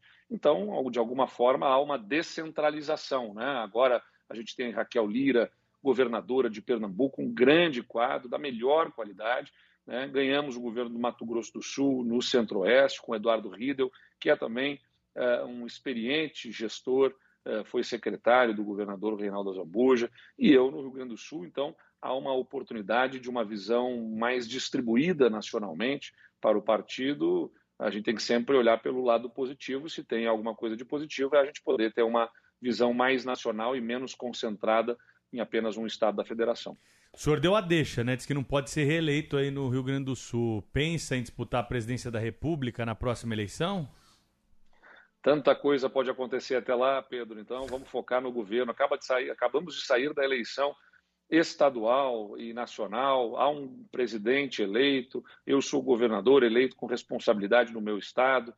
Estou né? muito animado com o que posso fazer agora que esperamos, né? Não tenha é, recrudescimento da pandemia, sem pandemia e com as contas em ordem, e começando já conhecendo bem o governo, estou muito animado com o que eu posso fazer como governador. Lá em 2026, né, a gente vai ver o que, que a vida nos reserva e onde que eu dou a minha contribuição. É, mas, antes de tudo, eu torço para que o, o governo eleito nacionalmente tenha sucesso e, naturalmente, é, o andar da carruagem do próprio governo federal, do nosso governo no Rio Grande do Sul, dos outros governos, vai é, gerar uma nova situação política para 2026, que nós não sabemos ainda qual será. Então, estou olhando para o que eu posso fazer neste momento como governador, mais do que eu posso ser. Essa é uma frase de Margaret Thatcher, né, que dizia: olha, no passado era mais sobre fazer do que sobre ser alguém. Infelizmente, hoje, as pessoas estão mais preocupadas em ser algo na política do que em fazer algo através da política. Eu estou preocupado em fazer. Uh, e o que me cabe nesse momento é, como governador, fazer um belo governo aqui no Rio Grande do Sul. Governador Eduardo Leite do Rio Grande do Sul, muito obrigado pela entrevista ao vivo para a Rádio Bandeirantes aqui de São Paulo. Um abraço para o senhor, até uma próxima.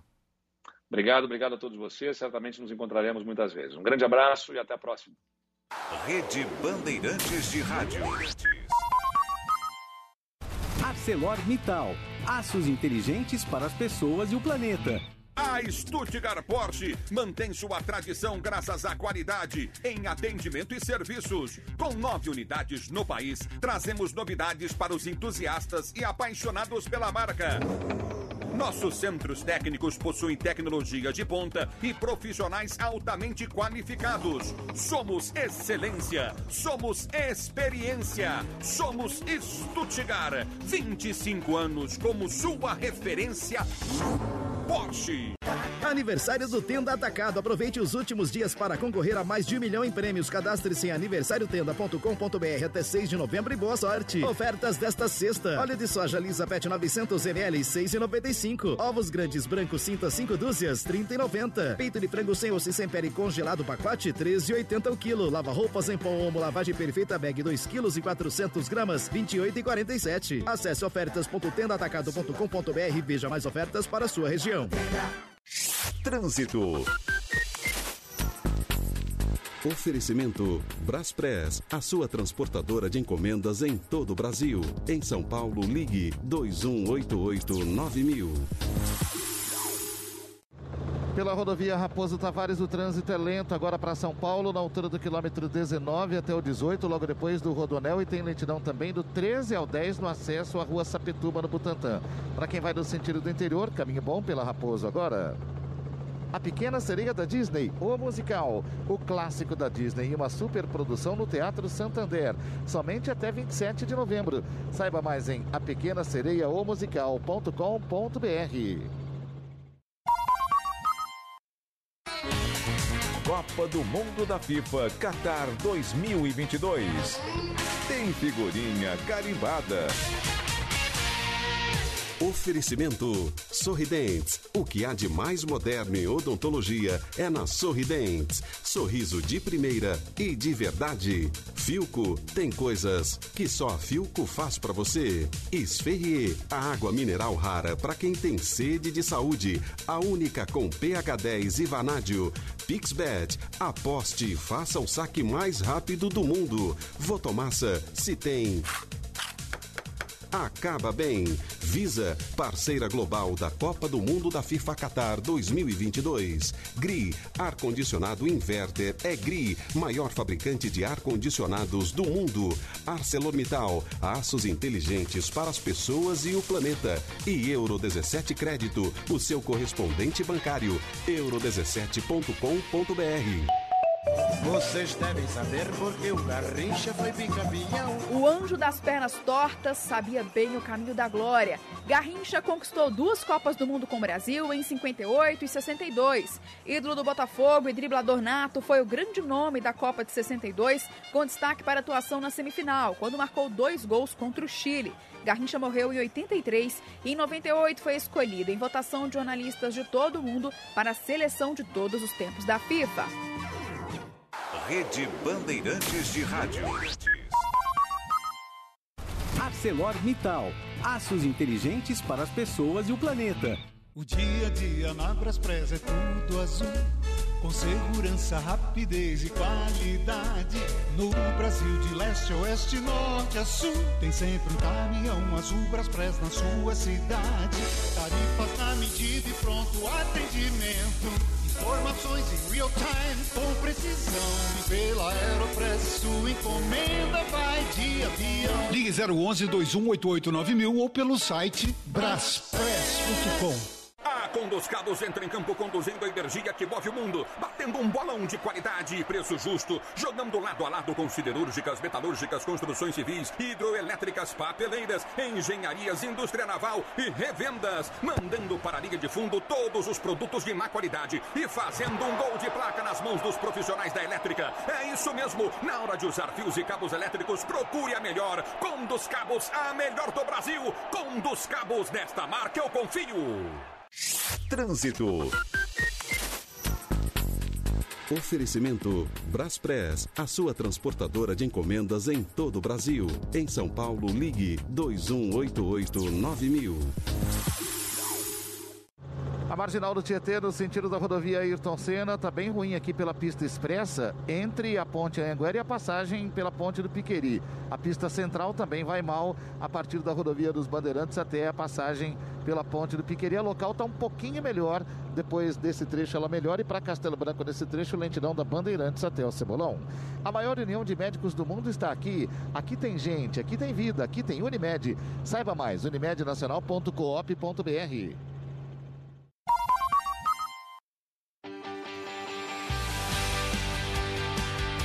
Bandeirada com Reginaldo Leme. Oferecimento ArcelorMittal, aços inteligentes para as pessoas e o planeta.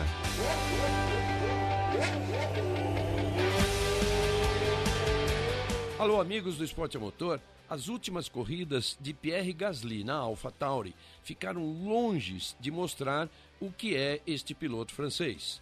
Na verdade, ele vem enfrentando constantes problemas nos freios, está a três corridas sem marcar nenhum ponto e, pior, está perto até de ser suspenso por uma corrida.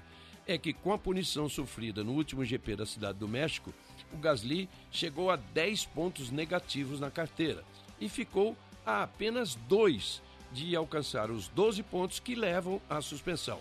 E mais, ele correrá pendurado até maio, que é quando começam a expirar os atuais pontos contados eh, durante 12 meses.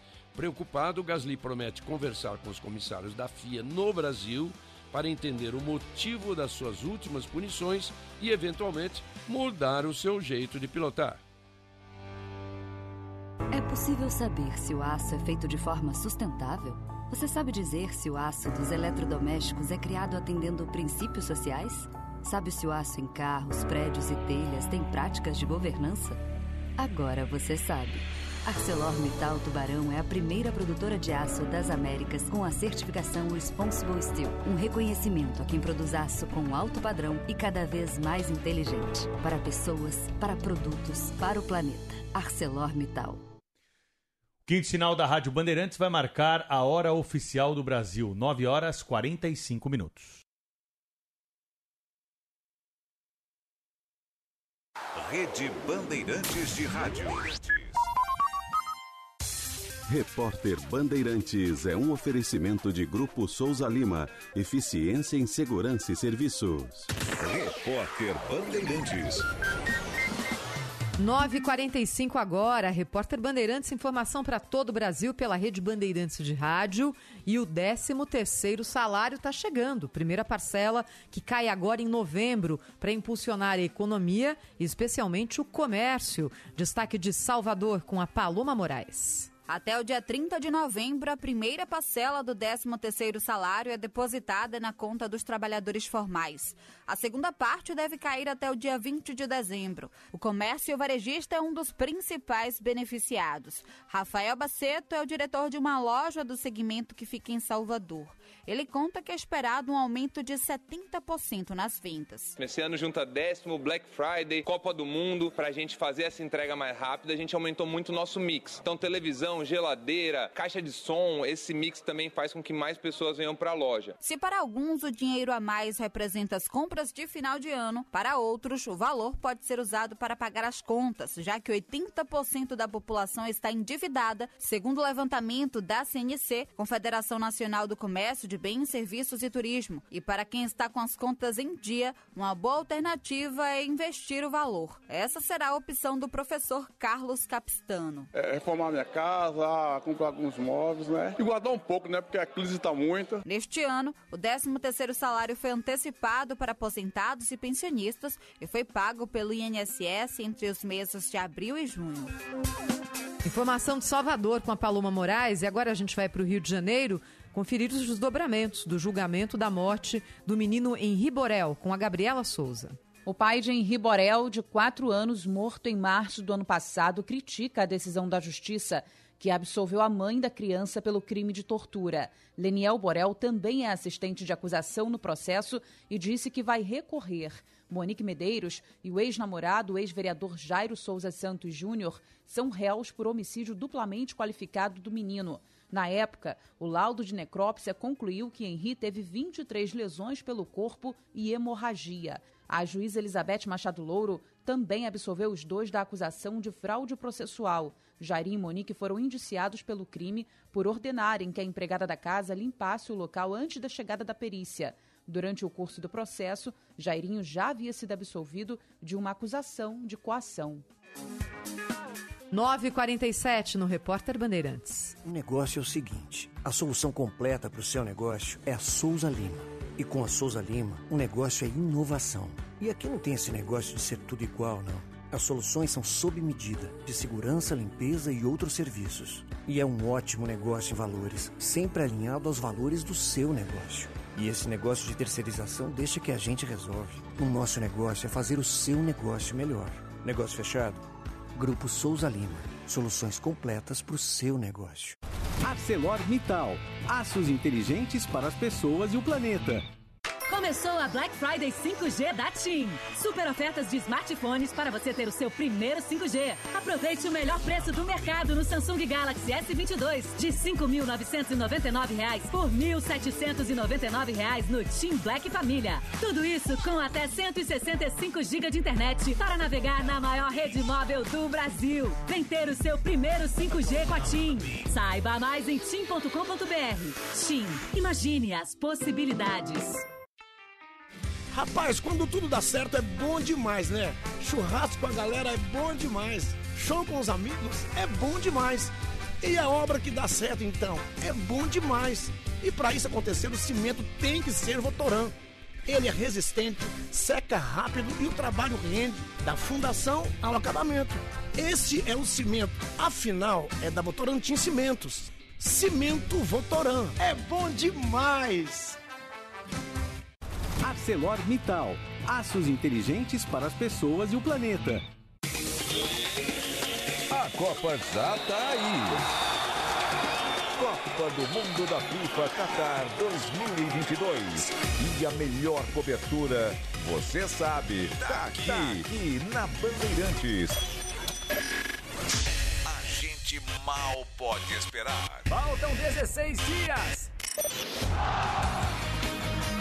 Oferecimento Sorridentes. Ortodontia é na Sorridentes. Sorriso de primeira e de verdade. Agende uma avaliação. Filco tem coisas que só a Filco faz para você. Esferrier, a água mineral rara para quem tem sede de saúde. A única com pH 10 e vanádio. Pixbet, aposte e faça o saque mais rápido do mundo. Votomassa, se tem acaba bem. Visa, parceira global da Copa do Mundo da FIFA Qatar 2022. GRI, ar-condicionado inverter é GRI, maior fabricante de ar-condicionados do mundo. ArcelorMittal, aços inteligentes para as pessoas e o planeta. E Euro 17 Crédito, o seu correspondente bancário. euro17.com.br. Bandeirantes. Em sua defesa, ao seu lado, sempre. Rede Bandeirantes de Rádio. Informação e o debate na mesa. No Jornal Gente, da Bandeirantes. Na Pressolândia já começou o esquenta da Black Friday. São muitos itens com descontos de verdade. Tem produtos para a casa toda. É pra valer. E você ganha cashback em todas as compras. A partir de 50 reais. Pressolândia, corra e aproveite. A CCR Rio SP tem uma novidade para você que está sempre viajando pela Via Dutra. Agora os pedágios da rodovia têm descontos progressivos. Isso mesmo, quanto mais você usa a rodovia, mais você economiza. Os descontos podem chegar até 73%. Demais, né? Mas fique atento, porque só vale para veículos de passeio que utilizam as cabines automáticas. Acesse ccrriosp.com.br para saber mais e aproveite. CCR Rio SP. Quanto mais você usa a rodovia, mais desconto você tem. Umidade na parede do José. Vou aplicar Baltec Rodapé. Baltec Rodapé? É, rodapé. Sabe aquelas bolhas horríveis na parede perto do chão? Só pintar não adianta não. Baltec Rodapé é a solução. Baltec Rodapé. Impermeabilizante é. Baltec Rodapé. Impermeabilizante é. Baltec Rodapé. ArcelorMittal. Aços inteligentes para as pessoas e o planeta. Nesta terça, Masterchef Profissionais.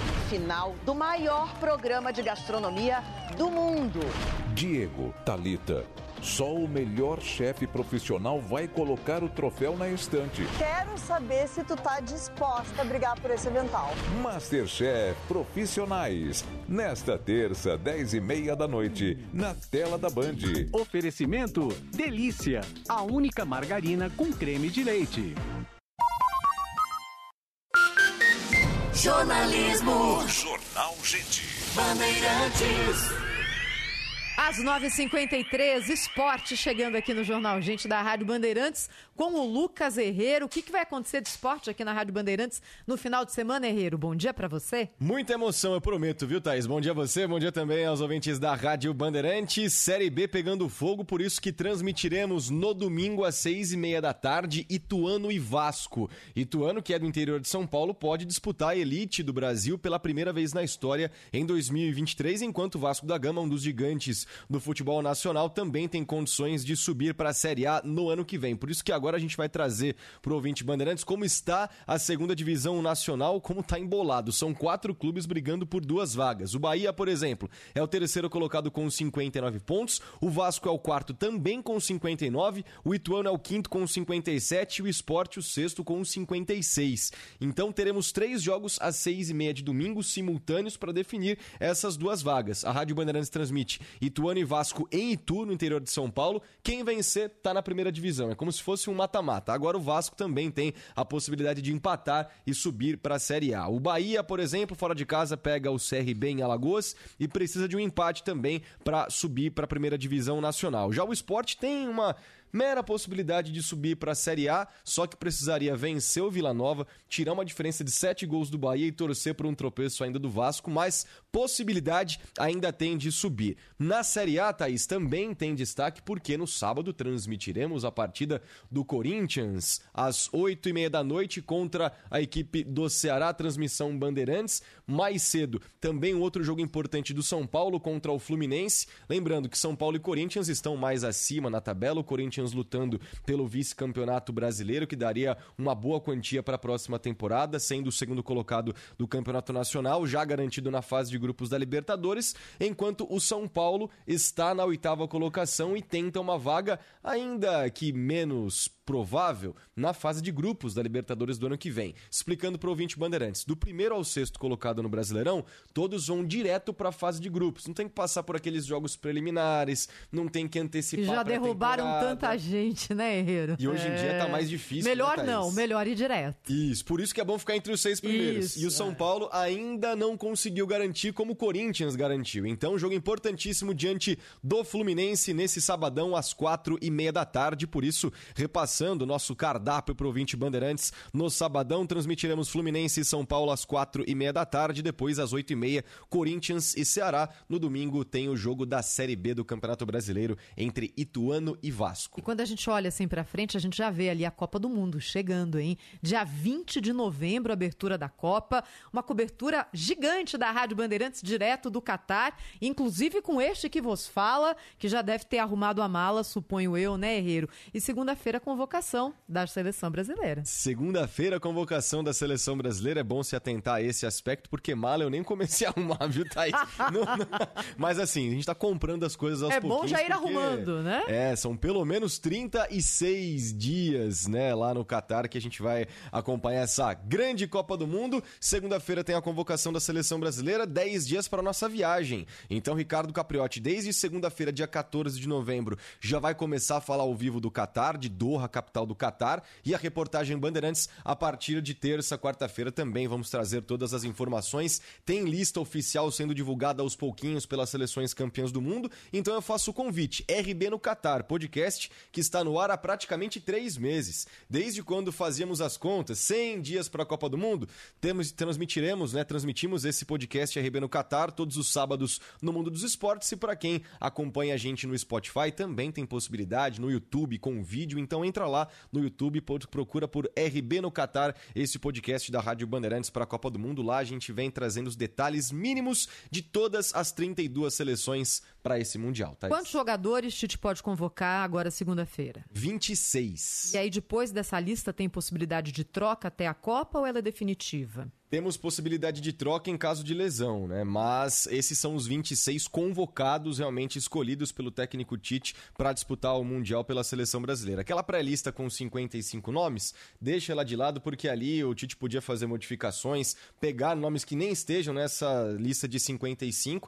Então, segunda-feira sai a lista final realmente dos 26 convocados. Muita expectativa para saber principalmente se teremos Daniel Alves entre os convocados, ele que atuou recentemente pelo México, tá no Barcelona B na Espanha agora treinando. A seleção brasileira, a comissão técnica, entre aspas, se impressionou com o preparo físico do Dani Alves, que já tem 40 anos de idade. Vamos ver se ele estará nessa lista do Mundial. Uma facinha pra você, me dá cinco que impossível estarem fora. Ah, Neymar, Thiago Silva, Alisson, Ederson e o Everton. Já dei cinco nomes aí, pelo menos. A gente já tem pelo menos uns 22 nomes garantidos nessa Copa do Mundo. Quem seria surpresa?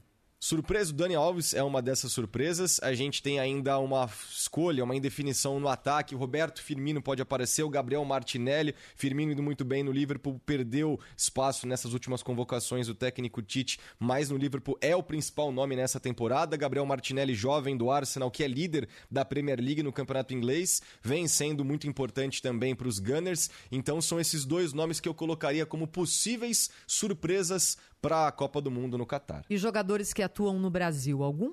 Jogadores que atuam no Brasil, sim, temos algumas possibilidades. Já citei o próprio Everton, né, que vem sendo convocado, o Pedro e aí uma outra surpresa. Pedro, atacante do Flamengo, que vem sendo artilheiro da temporada do Flamengo, junto com o Gabigol. Gabigol sumiu também das últimas listas do Tite, mas apareceu na pré-lista e foi um dos melhores jogadores da final da Libertadores da América, né? Então podemos ter, por que não, a dupla de ataque do Flamengo com Pedro e Gabigol aparecendo na seleção brasileira. Boa, então já coloca na sua agenda, segunda-feira, uma da tarde, cobertura completa aqui da Rádio Bandeirantes para a convocação do técnico Tite para a Copa do Catar. Obrigada, Herrero. Valeu, Thaís. Abraço. Abraço. Ponto final também no Jornal Gente desta sexta-feira. Obrigada a todos que estiveram conosco, nos acompanharam, mandaram mensagens todos os dias, nos honram aqui com a audiência à Rádio Bandeirantes. E claro, você continua ligado aqui com a gente, porque a partir de agora, José Luiz da Atena está chegando para comandar o Manhã Bandeirantes.